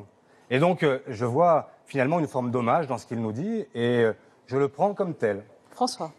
Faut-il, selon vous, une sélection à l'entrée de l'université ou au contraire la supprimer, comme le demandent les étudiants grévistes? J'ai du mal à saisir votre, votre question, monsieur Langlais, parce que j'ai été, comme vous, un lycéen. Jusque-là, vous me suivez. Et euh, j'ai passé le baccalauréat. Et le fait d'avoir ce diplôme m'a permis d'entrer dans l'enseignement supérieur. Je ne vois pas pourquoi il faudrait changer aujourd'hui. Il ne s'agit pas de supprimer ou de créer, il s'agit simplement de faire en sorte que le bac puisse rester le passeport pour le supérieur. Non, non, alors je précise ma question. Faut-il donner donc. aux universités les moyens de choisir les étudiants qu'elles acceptent? Ah, ça, effectivement, c'est une autre question. Et là, effectivement, euh, c'est effectivement ce qui se prépare aujourd'hui. Et c'est ce qui inquiète à la fois les étudiants, ce qui inquiète leurs parents, et ce qui inquiète aussi les enseignants. Parce que comment vont-ils les sélectionner? Vous savez on que nous a dit, on nous a dit qu'il ne fallait pas de tirage au sort. J'étais contre le tirage au sort. Et d'ailleurs, pendant les cinq ans, nous avons réduit par deux le nombre de tirés au sort. il y en avait encore. Mais hein. il y en avait encore trop. Mais là, on a remplacé quoi? On a remplacé le tirage au sort par une grande loterie. Qu'est-ce qui va se passer? C'est des algorithmes, des logiciels qui vont maintenant sélectionner les étudiants. Est-ce que vous pensez que c'est vraiment un progrès? Non, ils remplissent un que- dossier. Ils Il y a une un- lettre de Ah, motivation. Ah mais la lettre de motivation, vous pensez que ça va se passer comment? Les enseignants nous disent quoi? Ils nous disent nous n'avons pas les moyens de traiter cet afflux qui va nous arriver. Et donc, nous allons créer des critères dans l'algorithme. Là, vous parlez des modalités. Ensuite, mais Ma je question parle de la réalité. portait sur les principes. Aujourd'hui, sur Parcoursup, il y a une majorité d'étudiants qui choisissent les filières les plus sélectives parce qu'ils sont assurés d'avoir comme cela un emploi. Est-ce que vous comprenez cela? Est-ce que ça n'est pas une légitimation du fait qu'on donne une certaine autonomie aux, aux établissements d'enseignement supérieur pour choisir les candidats qui leur semblent les meilleurs? Ça, c'est votre vision du monde. Non, non, c'est une question. Ce n'est pas la mienne. Moi, je ne pense pas cela. Je pense qu'au contraire, on doit permettre à tous les étudiants de pouvoir accéder à la filière de leur choix. Pourquoi? Parce que la- ce que vous dites, c'est une vision très malthusienne de l'enseignement supérieur. Quels sont les pays qui réussissent dans le monde aujourd'hui? Ces pays qu'on dit émergents et qui ont bien émergé. Eh bien, ce sont ceux qui, au contraire, emmènent une génération entière au niveau le plus élevé. Ce sont des dizaines de milliers, voire même de millions de jeunes qui deviennent ingénieurs au Brésil, en Chine, Dans des Inde. filières extrêmement Si sélectives, pardonnez-moi. Si vous voulez que demain la France puisse être à la hauteur de son histoire, qu'elle puisse tenir son rang sur le plan économique, alors il faut emmener une génération le plus haut possible. Si ça veut vous dire ne que vous pas, les étudiants si qui vous- bloquent les universités? C'est une- encore une autre question. Moi, je n'approuve pas les. C'est le prolongement. J'approuve le fait qu'on puisse bloquer quand il s'agit de. Enfin, plus exactement, je vais vous répondre à l'envers, si vous me permettez. Si vous ne voulez plus de blocage dans les universités, il faut répondre à l'inquiétude des étudiants. Parce que qu'est-ce qui se passe aujourd'hui? C'est qu'on a des étudiants qui se disent mais comment ça va se passer? Qui demandent comment est-ce que vont être traités ceux qui vont les suivre. Et donc cette inquiétude-là, on peut la partager. Si le gouvernement véritablement souhaitait endiguer ce mouvement de protestation, il dit simplement comment il va traiter ces dossiers. Il ne le dit pas. Parce que la vérité, c'est qu'il ne sait pas comment traiter ces dossiers. Il a créé un système qui, dans l'intention, pouvait être intéressant. Moi, je ne dis pas qu'il faut rien changer. Dire qu'on peut accompagner les élèves, individualiser les parcours, faire en sorte que celui qui n'a pas ces fameux prérequis puisse être pendant plusieurs mois accompagné pour pouvoir réussir ensuite et ne pas être sélectionné par l'échec. J'y suis favorable. Encore faut-il qu'il ait les moyens d'être accompagné. Ce n'est pas le cas aujourd'hui et c'est la raison de cette inquiétude grandissante. Olivier Faure, c'est l'heure de l'interpellation. Son documentaire La Traversée, tourné avec Danny Cohn-Bendit, sera diffusé sur France 5 lundi prochain. C'est le cinéaste Romain Goupil, ex-leader de mai 68, qui vous pose une question. Bonsoir Olivier Faure, camarade, cher Olivier. Le PS a été pourchassé. Vous avez été exfiltré de la manif du 22 mars. Le 5 avril, Hamon, Laurent, Ruffin vous interdisent du meeting unitaire euh, qui était à Abbeville lors de la visite des cheminots. Le 30 avril, vous n'êtes pas présent, vous êtes interdit de meeting unitaire par les mêmes à la République. Le 5 mai, vous ne participez pas euh, à la manif contre euh, la politique du gouvernement. Est-ce qu'on peut encore parler de convergence? Est-ce que ce n'est pas plutôt la divergence Divergence des buts, divergence des mots d'ordre, divergence des organisations Réponse. Bon, D'abord, euh, je suis effectivement allé à plusieurs manifestations et le 1er mai, j'y étais à nouveau avec mes camarades. Ça s'est très bien passé. J'ai pu rencontrer les uns et les autres. Et je pense que notre place, elle est parmi ceux qui manifestent aujourd'hui sur un certain nombre de sujets. Est-ce qu'il y a convergence sur tous les sujets? Ben, La réponse est non. Et j'assume parfaitement le fait de ne pas être d'accord avec tout ce que dit Jean-Luc Mélenchon, tout ce que dit Benoît Hamon, tout ce que dit euh, Olivier Besancenot. Ce n'est pas le problème. Je suis socialiste, je ne suis pas dans le même parti qu'eux, autrement ça se saurait. Ce Et que donc, dit Romain Goupil, ce c'est que vous avez été sifflé dans certaines manifestations. Il y a des gens qui croient toujours utile de siffler les gens qui les soutiennent. Ce n'est pas ma conception. Moi, quand les gens me soutiennent, en général, je les approuve. est-ce que vous serez euh, dans la rue le 26 mai prochain? Je serai d'abord dans la rue le 22 mai prochain. Le 22 mai prochain, il y a une manifestation importante. Pour la première fois depuis dix ans, l'ensemble, des formations syndicales de la fonction publique ont appelé à manifester ensemble. J'y serai parce que le service public, est aujourd'hui menacé. Et des EHPAD jusqu'aux hôpitaux, en passant par les prisons, il y a des gens qui souffrent dans les conditions de travail et qui souhaitent effectivement pouvoir avoir ce soutien pour pouvoir résister à ceux qui se préparent. Et on le voit avec les annonces qui sont faites ces jours-ci. Olivier Faure, c'était La pas ma question.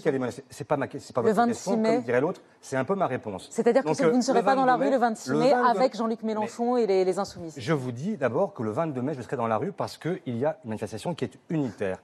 Le 26 mai, de quoi parle-t-on? On parle d'une manifestation qui est organisée par un certain nombre de partis politiques et qui donc a une autre vocation, mais n'y participeront pas tous les syndicats, ni l'UNSA, ni la CFDT, ni Force ouvrière, Ni Olivier Faure. Ni Olivier ni- Faure. Ni le Parti socialiste. Effectivement. Pourquoi? Parce que il y a un moment social qu'il faut respecter.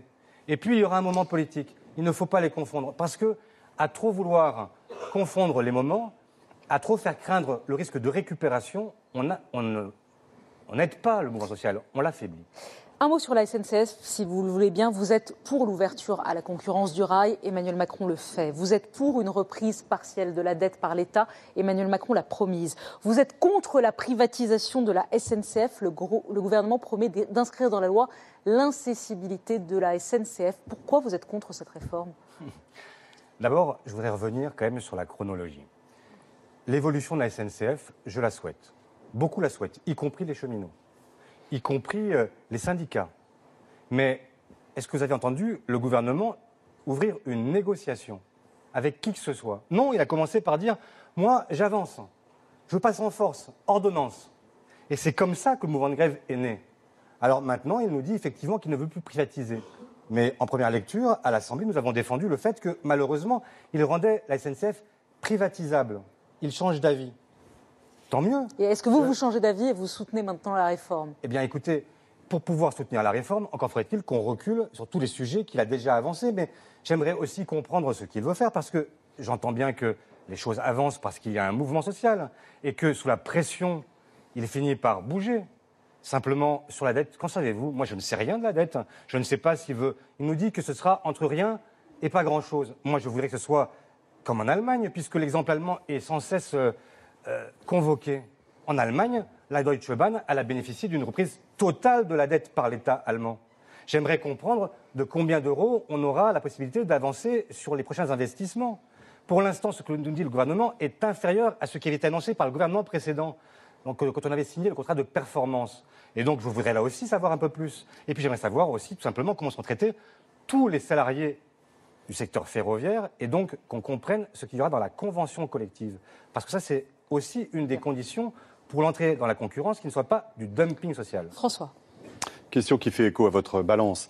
En 2015, 4300 contribuables gagnant plus de 100 000 euros par an, donc des gens qui ont des revenus élevés, ont quitté la France.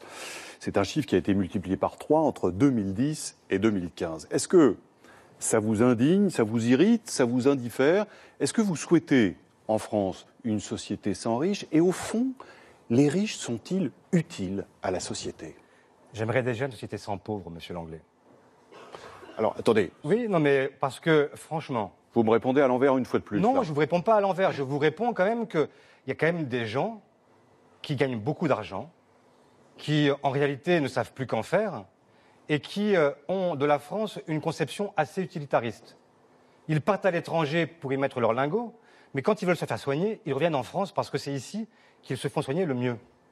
Moi, j'aimerais que la solidarité, elle s'exprime à tout moment. J'aimerais qu'on puisse faire comme chez les Américains, qu'on puisse avoir un impôt qui est payé par tout citoyen français, quel que soit l'endroit du monde où il, est- où il habite. Vous savez ce qui se passe aux États-Unis. hein, le nombre de personnes qui récusent leur nationalité américaine a explosé à cause de ça. Eh bien, Notamment Boris mais- Johnson, ministre britannique, euh, il n'y a pas longtemps, à cause Que d'un voulez-vous héritage. que je vous réponde? Que je vous réponde que, comme Que ces ça n'est pas un système parfait, celui que vous évoquez, loin s'en faut, aucun puisque aux. États-Unis, il ne marche pas que très bien. Il y a un moment où vous ne pouvez pas réclamer la co- vous ne pouvez pas créer de la cohésion dans un pays quand vous dites parce que vous êtes riche, parce que vous vous pouvez fuir, alors on va vous baisser vos impôts et tous les autres là, puisque vous vous êtes captifs, vous allez payer plein pot. Mais non, ça c'est une société que je récuse. Et donc euh, ce système-là, je n'en veux pas. Et effectivement, quand euh, le gouvernement aujourd'hui dit aux évadés fiscaux, eh bien écoutez, puisque vous vous évadez, je ne vous pénalise plus, je ne comprends pas. Je ne comprends pas qu'on puisse dire qu'on va avoir plus de gens ici en leur disant que maintenant, quand ils s'évadent, ils ne sont pas punis. Comment est-ce qu'on comprend ce raisonnement? Ce n'est pas le mien. Riche, c'est combien? Il y a quelqu'un qui avait répondu. Il y a, Monsieur François Hollande avait dit Oui. on est riche à 4 000 euros. Est-ce que vous êtes d'accord avec lui? Il avait dit cela parce que les 10% de Français qui gagnent le plus sont au-dessus de 4 000 euros. On est riche euh, quand euh, on n'a plus besoin de compter, quand on est euh, de ceux qui euh, peuvent le matin, le soir, quand on va prendre son caddie, en général on ne le prend plus d'ailleurs, eh bien on ne compte pas, on ne regarde pas dans les rayons. Et moi je pense à tous ceux qui ne sont pas riches là aussi et qui chaque mois se posent la question de savoir comment ils vont remplir le caddie et comment chaque euro est compté. Et donc, euh, on est riche quand, euh, effectivement, cette question-là ne se pose plus. Donc bien au-delà de 4 000 euros. Au-delà de 4 000 euros. Euh, Euh, c'est l'heure de votre carte blanche, si vous le voulez bien. Olivier Faure, vous avez deux minutes pour mettre en lumière un thème qui vous tient à cœur. Eh bien, je voulais vous parler d'une euh, proposition que nous avons faite il y a quelques mois, puisque nous avons parlé ce soir beaucoup de social. Eh bien, je voulais euh, revenir sur une proposition qui a été refusée, rejetée par le parti du président. Cette proposition, eh bien, elle dit simplement que l'entreprise, elle n'appartient pas aux seuls actionnaires. D'ailleurs, elle ne leur appartient pas. L'entreprise, c'est un collectif avec des actionnaires d'un côté et des salariés de l'autre, et qui crée ensemble de la richesse. Et donc, euh, nous avons proposé simplement que dans les conseils d'administration, dans le comité des rémunérations, il y ait une parité dans les grands groupes entre représentants des actionnaires et représentants des salariés. Pourquoi? Parce que ça changerait beaucoup de choses. On parle beaucoup de Carrefour ces jours-ci. Est-ce que vous pensez que la stratégie de Carrefour aurait été identique avec des salariés et des actionnaires qui se seraient regardés au conseil d'administration? Vous avez vu cette semaine le rapport euh, d'Oxfam qui dit quoi? Qui dit qu'aujourd'hui, pour la richesse produite dans les entreprises du CAC 40, eh bien, quand le gâteau est à partager, les trois quarts sont mangés par les actionnaires sous forme de dividendes et il y a 5% qui restent. Les miettes, quoi pour les salariés. Eh bien, cette situation-là, elle n'est pas acceptable. Et je ne l'accepte pas. Cette proposition, elle n'est pas née uniquement entre nos murs. Elle est née euh, avec des chercheurs, avec le monde syndical, avec euh, des associations, des gens qui ont réfléchi ensemble. Eh bien, c'est ce parti-là que je veux, un parti ouvert sur la société française, un parti euh, qui s'immerge, un parti qui accepte d'être nourri par d'autres. C'est ce parti renaissant que je souhaite effectivement relever dans les prochaines semaines avec les Français. Comme il vous reste une petite minute, peut-être François, un mot sur ce rapport d'Oxfam. Est-ce que vous êtes d'accord avec ce que dit Olivier Faure? Non, les, chiffres euh, que vous citez sont, ceux qui sont effectivement donnés par Oxfam. Le, petit problème méthodologique, c'est que Oxfam ne compte pas les augmentations de salaire qui interviennent avant les profits. Vous écoutez sur RTL, je sais ce que vous allez me dire. C'est là qu'il y a une disproportion. Cela étant, je vous rejoindrai certainement dans la nécessité de, faire euh, arriver des salariés au conseil d'administration. Mais pour autant, ces chiffres sont un peu déformants. Ils présentent une vision un peu manichéenne de l'actionnaire. Parce que les entreprises elles-mêmes sont en compétition pour avoir l'argent des actionnaires, elles se battent face à des monstres américains qui donnent beaucoup plus. Même si elles critiquent ce système, au fond, elles sont quand même un peu obligées de l'appliquer. Vous aurez noté que ce que dit le rapport d'Oxfam, c'est que les entreprises françaises du CAC 40, elles donnent en réalité en pourcentage plus que les entreprises américaines. Et donc votre argument ne tient pas complètement. Euh. Maintenant, voyez les proportions. Moi, je ne dis pas qu'il euh, faut ne rien donner aux actionnaires. Je dis simplement que trois quarts pour les uns, 5% pour les autres, il y a encore des progrès à faire. Merci Olivier Faure. On est presque bon sur le temps. Merci. Je vais vous laisser repartir vers la gauche. On accueille à présent la dernière participante, cher François Langlais, à l'émission politique. Le tirage au sort en a ainsi ah. décidé. C'est Marine Le Pen qui nous rejoint. On va peut-être vous enlever dans un instant, on va vous enlever la balance et on va attendre votre objet. L'avocate n'est pas choquée par la balance. Eh non, ça j'en trouve bien. Bonsoir Marine Le Pen, merci d'être avec nous. votre portrait, votre carte d'identité en quelques chiffres par Guillaume Darret. Marine Le Pen, 49 ans, présidente du Front National, 10 600 000 voix au second tour de la présidentielle. Son parti, elle veut désormais le transformer, mais elle doit aussi reconstruire sa crédibilité. À l'origine, nous étions un parti de protestation. Puis, avec notre entrée dans les assemblées, nous sommes devenus un parti d'opposition. Il faut qu'aux yeux de tous, il ne fasse plus de doute que nous sommes désormais un parti de gouvernement. Marine Le Pen, quel objet C'est pas un objet, c'est un objet végétal en tout cas. C'est une vous avez rapporté Tiantia. C'est une espèce euh, très rare de plante sans racines. Exactement comme la politique d'Emmanuel Macron. C'est une politique déracinée. On les appelle les filles de l'air. C'est pas mal quand on veut tutoyer Jupiter. Hein. nous autres terriens, évidemment, ça ne nous parle pas. Euh, c'est une reine de la com. Elle fait une fleur très jolie, mais unique dans toute sa vie, elle ne fait qu'une fleur. Et puis surtout, autour d'elle, c'est le désert. Je trouvais que ça symbolisait bien la première année d'Emmanuel Macron. Ça fait rire François Langlais. Euh, ça s'appelle comment? Pardonnez-moi, j'ai pas retenu le nom. Tiantia. Bien. On va passer aux questions d'actualité, si vous le voulez bien. Beaucoup plus sérieuses là. 60 morts, 2500 blessés palestiniens cette semaine lors des manifestations contre le transfert de l'ambassade des États-Unis à Jérusalem. Une décision condamnée par Emmanuel Macron. Vous seriez au pouvoir aujourd'hui, Marine Le Pen. Vous auriez transféré l'ambassade de France à Jérusalem? Non. Je ne l'aurais pas transféré parce que je pense que la France, parce qu'elle est aussi au Conseil de sécurité, doit respecter le droit international. Et parce qu'il est très difficile pour un pays de euh, donner des leçons, et notamment donner des leçons peut-être à Donald Trump, lorsque euh, précisément elle-même ne respecte pas le droit international. Ce qui a été le cas euh, pour les frappes, euh, vous le savez, en Syrie, qui ont été effectuées en dehors de tout mandat international par Emmanuel Macron. Monsieur Trump peut jouer avec des allumettes à côté d'une station essence. Euh, nous ne sommes pas obligés de faire euh, du suivisme. Et moi, je crois qu'il faut que la France conserve la position qui est la sienne, celle de deux États, de la sécurité pour Israël et de la souveraineté pour la Palestine. Vous avez tweeté euh, le jour lundi lors de, lors de ce bain de sang palestinien, vous avez tweeté euh, que vous compreniez la position d'Israël. Non, je n'ai pas tweeté. J'ai répondu à une interview en indiquant qu'à partir du moment où on souffle sur les braises de ce conflit israélo-palestinien terriblement compliqué et terriblement ancien, car il a euh, 70 ans, eh bien, il ne faut pas euh, évidemment s'étonner que Israël ait une réaction épidermique quand cela touche à ses euh, frontières, à la sécurité de ses frontières. Et moi, je suis d'accord pour qu'il y ait une enquête euh, indépendante qui soit menée. D'ailleurs, l'Allemagne l'a réclamé, la Grande-Bretagne euh, l'a réclamé. Ils ont été beaucoup plus prudents qu'Emmanuel Macron, qui a eu une réaction, je crois, très euh, vision très unilatérale. François. On va poursuivre sur les questions internationales. Il y a quelques jours, les États-Unis se sont retirés de l'accord international sur l'Iran, l'accord nucléaire bien sûr, et ils ont rétabli les sanctions économiques à l'encontre de ce pays. Vous avez d'ailleurs critiqué cette initiative américaine de façon très claire dans un, dans un communiqué. Les entreprises françaises qui font des affaires à Téhéran, c'est Total, c'est Airbus, c'est Renault, PSA, elles sont menacées de lourdes sanctions bien sûr par l'administration américaine aujourd'hui. Comment la France doit-elle réagir? Le gouvernement français Vous me permettez d'abord de considérer, de faire peut-être une petite analyse en disant je ne comprends plus rien à la diplomatie euh, menée par Emmanuel Macron, que je trouve en l'occurrence totalement illisible, parce que j'ai le sentiment que nous avons en réalité euh, la triple peine. Euh, nous sommes dans le suivisme, hein, comme ça a été le cas en, en Syrie.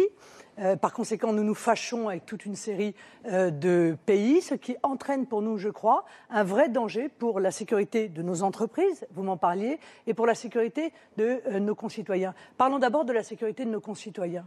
Je pense qu'une diplomatie ne doit pas fermer des portes. Elle doit en ouvrir. Or, on ne cesse depuis des mois de fermer des portes. Nous n'avons plus de relations en matière de renseignement avec la Russie, avec euh, la Turquie, avec la Syrie, euh, avec l'Iran, c'est-à-dire avec des pays qui sont capables de nous donner des informations, notamment sur le terrorisme islamiste. Et ça, ça met en danger les Français. Alors, Et de surcroît, entreprises. nous n'avons pas, euh, dans le cadre de cette diplomatie, obtenu un seul contrat. Pas un seul contrat avec aucun pays. Quel est donc l'intérêt? Et pire que cela, vous l'avez rappelé, nous allons en réalité subir euh, les conséquences de l'extraterritorialité du droit américain qui est un véritable scandale et qui va nous empêcher ou empêcher nos entreprises de pouvoir commercer Qu'est-ce qu'on avec Qu'est-ce qu'elles doivent faire, qu'on les doit faire? Entreprises eh bien, on va, eh bien, écoutez, il faut se défendre avec ce qu'on appelle une loi de blocage qui a existé euh, par le passé et qui permet et même oblige les entreprises à ne pas se soumettre au droit américain. C'est-à-dire qu'on que- ouvre une guerre commerciale avec les États-Unis? C'est-à-dire que nous défendons nos intérêts. Les États-Unis fonctionnent de manière unilatérale. Ils défendent leurs intérêts. Nous devons défendre les nôtres. Et permettez-moi, est-ce que l'Union européenne ne démontre pas là sa gigantesque faiblesse?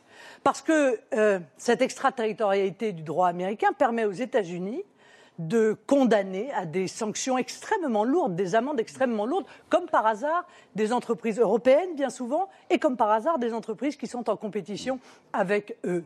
Quelle a été la réaction de l'Union européenne qui se présentait comme une puissance? Zéro. Aucune vous réaction. faut, il faut passer une loi en France Mais elles, elles existent, il suffit de les amodier, de les modifier un peu. Ces lois existent, ce sont des lois de protection de nos intérêts commerciaux. Marine Le Pen, c'est un sujet qui vous tient à cœur, l'immigration. Écoutez, si vous le voulez bien, les mots du ministre de l'Intérieur. On s'aperçoit que certaines régions sont effectivement en train de se déconstruire parce qu'elles sont submergées par des flux de demandeurs d'asile. Submersion, région déconstruite par l'afflux de demandeurs d'asile. Gérard Collomb emploie vos mots, votre sémantique. Il aurait sa place dans votre gouvernement? Donc il sait. Ça n'est pas comme s'il ne savait pas, ou comme s'il était naïf. Il sait qu'il y a une submersion et pourtant, il ne fait rien. Et il fait pire que rien. Son gouvernement, par l'intermédiaire de la loi Asile et Immigration, en réalité, aggrave le phénomène d'immigration, puisqu'il va créer une nouvelle filière qui va autoriser les mineurs migrants à faire venir l'ensemble euh, de leur famille. Donc c'est euh, pas irresponsable, j'ai envie de dire, vis à -vis du peuple français. C'est une politique que je trouve criminels. Accélération des expulsions, augmentation de la durée de rétention, baisse du délai de recours, ce sont les mesures de la loi asile-immigration. Vous en avez voté quelques-unes. Non, non, non. Vous en avez voté quelques-unes. Euh, Christian Estrosi dit Macron va plus loin que la droite n'a jamais été sur l'immigration. Mais Christian Estrosi est devenu gauchiste. Bon, il a le droit, hein, euh, après tout. Euh, mais sur le constat. non, mais c'est un, un mensonge absolu. En réalité, c'est une petite loi administrative. On nous explique qu'on va passer de 45 jours à 90 jours de rétention. Mais ça n'a aucun intérêt, je vais vous le dire franchement. Vous avez voté les mesures que nous devons Marine Le Pen, vous avez voté l'article 5 de cet article. D'accord. Les mesures que nous devons prendre, c'est d'abord réformer profondément le droit d'asile pour le ramener à des critères qui sont des critères sérieux. C'est, euh, comme nous le suggérons, euh, obliger en réalité les demandeurs d'asile à aller déposer leurs demandes, non pas sur le territoire français, parce qu'après, quand ils sont déboutés, ils restent tous quasiment restent sur le territoire en situation clandestine, mais dans les consulats et les ambassades de France, dans n'importe quel pays euh, du monde. On n'aurait pas eu le problème d'ailleurs euh, de euh, ce Tchétchène qui a acquis la nationalité française si on avait mis en place cette mesure sur l'asile. Et puis au-delà de cela, Madame Salamé, il faut arrêter l'immigration. on est, pardonnez-moi ce macronisme, on est full up. Voilà. On est à saturation totale. Il y a 500 000 clandestins qui se maintiennent sur le territoire national. Il y a 262 000 titres de séjour qui ont été euh, accordés. C'est la ville de Rennes chaque année qui arrive en France. Où les mettons? Où les loge-t-on Comment les soigne-t-on? Comment les éduque-t-on? On ne se pose pas cette question-là. Je dis donc qu'il y a toute une série de mesures à mettre en place. La suppression du droit du sol, qui est un, euh, un, élément très attractif, euh, évidemment, euh, de, l'immigration entre autres. Je voudrais que vous écoutiez, c'est le moment de l'interpellation, Boris Cyrulnik. Il est neuropsychiatre, théoricien de la résilience. Il a beaucoup travaillé avec des enfants d'immigrés. Il a une question à vous poser sur le sujet, Marine Le Pen. Madame Marine Le Pen, les migrations caractérisent la condition humaine. Elles ont toujours existé, mais actuellement elles vont se développer à cause de la pauvreté, à cause des guerres qui se développent et surtout à cause de la sécheresse qui va provoquer un énorme déplacement de population. Il y a deux mauvaises stratégies. La première, c'est de mettre les migrants dans des camps, comme ça a été fait à Calais, comme ça se fait actuellement dans les camps palestiniens des pays arabes. On sait que c'est la loi du plus fort en quelques jours. La deuxième mauvaise stratégie, c'est la cohabitation des communautés qui habitent côte à côte et, s'ignorent mutuellement. Il y a deux stratégies à discuter. L'assimilation, on ne veut pas savoir qui vous êtes ni d'où vous venez, mais on vous accepte aux conditions que vous fondiez dans la masse. Et la dernière stratégie, c'est l'intégration. Vous devez bien sûr apprendre la langue, les lois et les rituels du pays d'accueil, euh, mais vous devez aussi garder la fierté de vos origines. Quelle est la stratégie que vous proposez? M. Cyrulnik n'est pas lacanien, mais Lacan disait euh, le réel, c'est quand on se cogne. Euh, la France s'est cognée là contre la politique d'immigration euh, massive en l'occurrence. et surtout, elle s'est cognée contre l'échec de la politique d'intégration. Intégration dont parlait M. Vauquier tout à l'heure. Je suis fondamentalement opposé au principe d'intégration et euh, tout à fait un défenseur de la politique d'assimilation. Donc vous répondez à Boris Cyrulnik. c'est euh, rester comme vous êtes, l'assimilation, c'est devenir euh, comme nous sommes. Voilà. Et, et, en l'occurrence, la, la désintégration, euh, c'est quand on nous demande, nous, de, de devenir comme euh, ceux qui arrivent chez nous. Donc il ne faut Ça, pas vous, vous condamner d'une on certaine va, on manière. va bientôt y venir, hein, quand même, dans un certain nombre de quartiers. Pour et- et de reprendre ce que dit Boris Cyrulnik, vous condamnez le fait qu'on puisse s'intégrer tout en étant fier de ses origines, vous qui ramenez cette plante qui n'a pas de racines. Mais encore une fois, l'assimilation, c'est une démarche personnelle. L'intégration, c'est une démarche de communauté. Vous voyez, quand on s'assimilait, on venait pour rejoindre un pays. Euh, Aujourd'hui, pour s'intégrer, on vient pour rejoindre une communauté. Et je suis opposée à cela. Voilà, je pense qu'effectivement, on doit s'assimiler, à savoir, il faut que l'on adopte l'intégralité des codes, des mœurs, euh, des traditions, de l'histoire, de la langue, bien sûr, du pays dans lequel on arrive. Et d'ailleurs, Madame Salamé, quand on parle d'intégration, souvent on dit, vous savez, il est intégré, il a un emploi. Mais c'est tout à fait technocratique.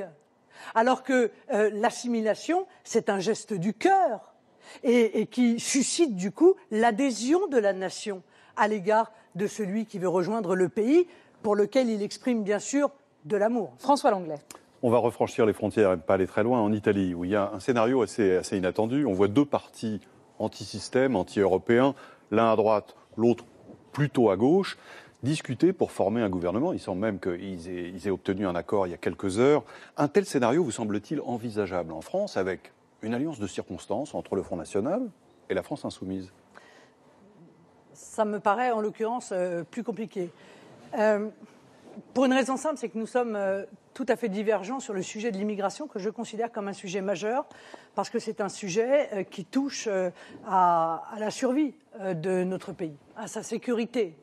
Mais il n'en demeure pas moins que c'est révélateur de ce que je défends depuis des années, Ce qui se passe à en savoir Italie, la recomposition de la vie politique de chacun des pays d'Europe et la recomposition de la vie politique en France.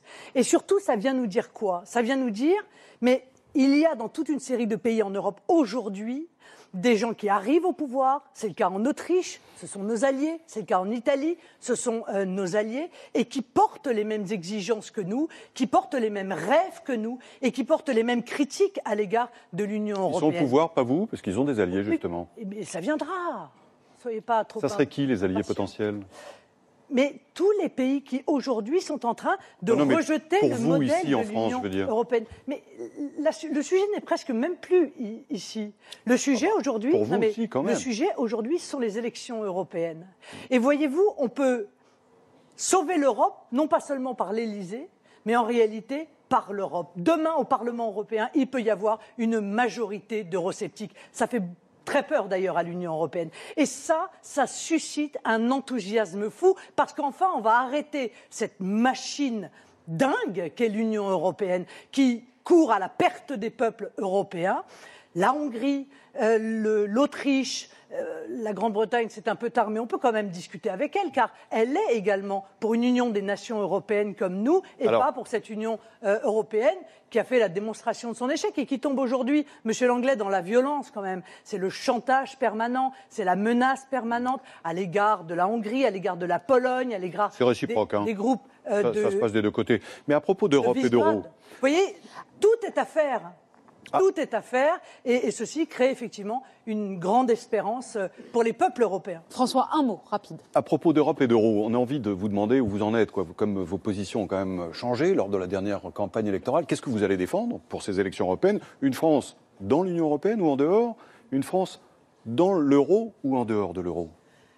Je croyais, Monsieur Langlais, que j'avais été pourtant euh, clair euh, sur ce sujet. Vous savez, je reste un défenseur absolu de la souveraineté euh, de- de- du peuple français, de la souveraineté et de l'indépendance de la France. Et je veux construire d'ailleurs l'Europe sur la base de ces nations, de ces coopérations, mais de nations libres, pas de Ça nations. veut dire qu'on de sort de l'Union européenne. hein enchaîner.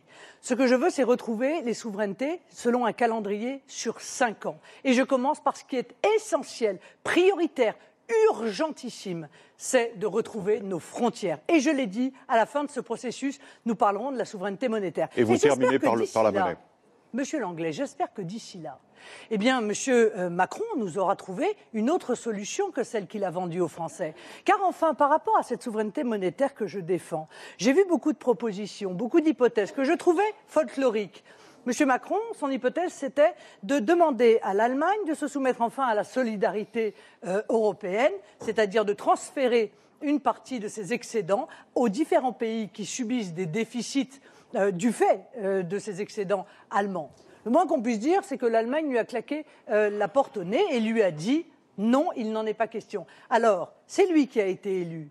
Quelle est la solution qu'il va trouver pour réussir à, oh, pas anéantir, mais disons considérablement diminuer euh, les inconvénients majeurs de cette monnaie unique, les vices de construction de cette monnaie unique. Pardonnez-moi, Marine Le Pen, le temps presse, c'est l'heure de votre carte blanche. Quel thème vous avez choisi ce soir? Vous avez deux minutes. Ben, j'ai souhaité terminer euh, par un acte de, vérité et d'information à l'égard des Français. Je n'ai pas le sentiment qu'ils sont toujours très bien informés. J'entends euh, la merveilleuse politique économique, les résultats extraordinaires, euh, la baisse du chômage. Moi, j'ai regardé les chiffres. Or, je m'aperçois que tous les voyants sont au rouge. Le chômage augmente catégorie ABC, plus 73 000 chômeurs.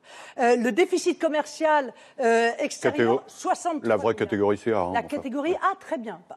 mais ABC, ceux qui cherchent un emploi, qui font des actes pour chercher un emploi, il y en a 73 000 de plus. Euh, le déficit du commerce, euh, extérieur, 63 milliards. C'est dramatique et ce sera pareil l'année prochaine. Les prélèvements obligatoires, on est passé premier. On est devenu premier, même devant le Danemark, alors que honnêtement, les contreparties au Danemark sont bien plus intéressantes que celles que nous offrons euh, à nos concitoyens. Euh, les dépenses continuent à augmenter. dans la loi de finances, 7 milliards de plus.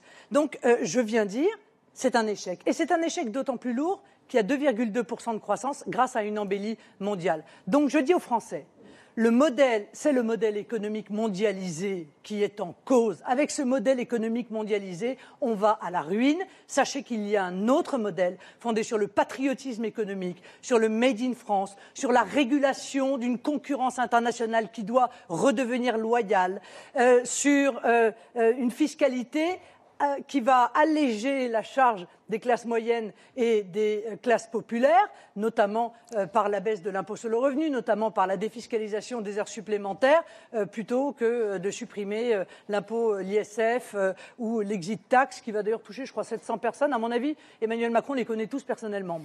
Marine Le Pen, il reste une minute, si vous le voulez bien. Deux petites questions ultra rapide. D'abord, est-ce que vous reconnaissez à Emmanuel Macron qu'il a rétabli, incarné la fonction, qu'il a rétabli la verticalité du pouvoir? Il cherche à le faire. Il avait bien commencé. Ça commence à mal tourner, si j'en crois, euh, notamment euh, son déplacement aux États-Unis, où je n'ai pas eu le sentiment que la France euh, était respectée comme elle devrait l'être, parce que c'est une grande nation. Euh, ça fait un an qu'Emmanuel Macron est au pouvoir, un an aussi que vous avez été battu au second tour de l'élection présidentielle.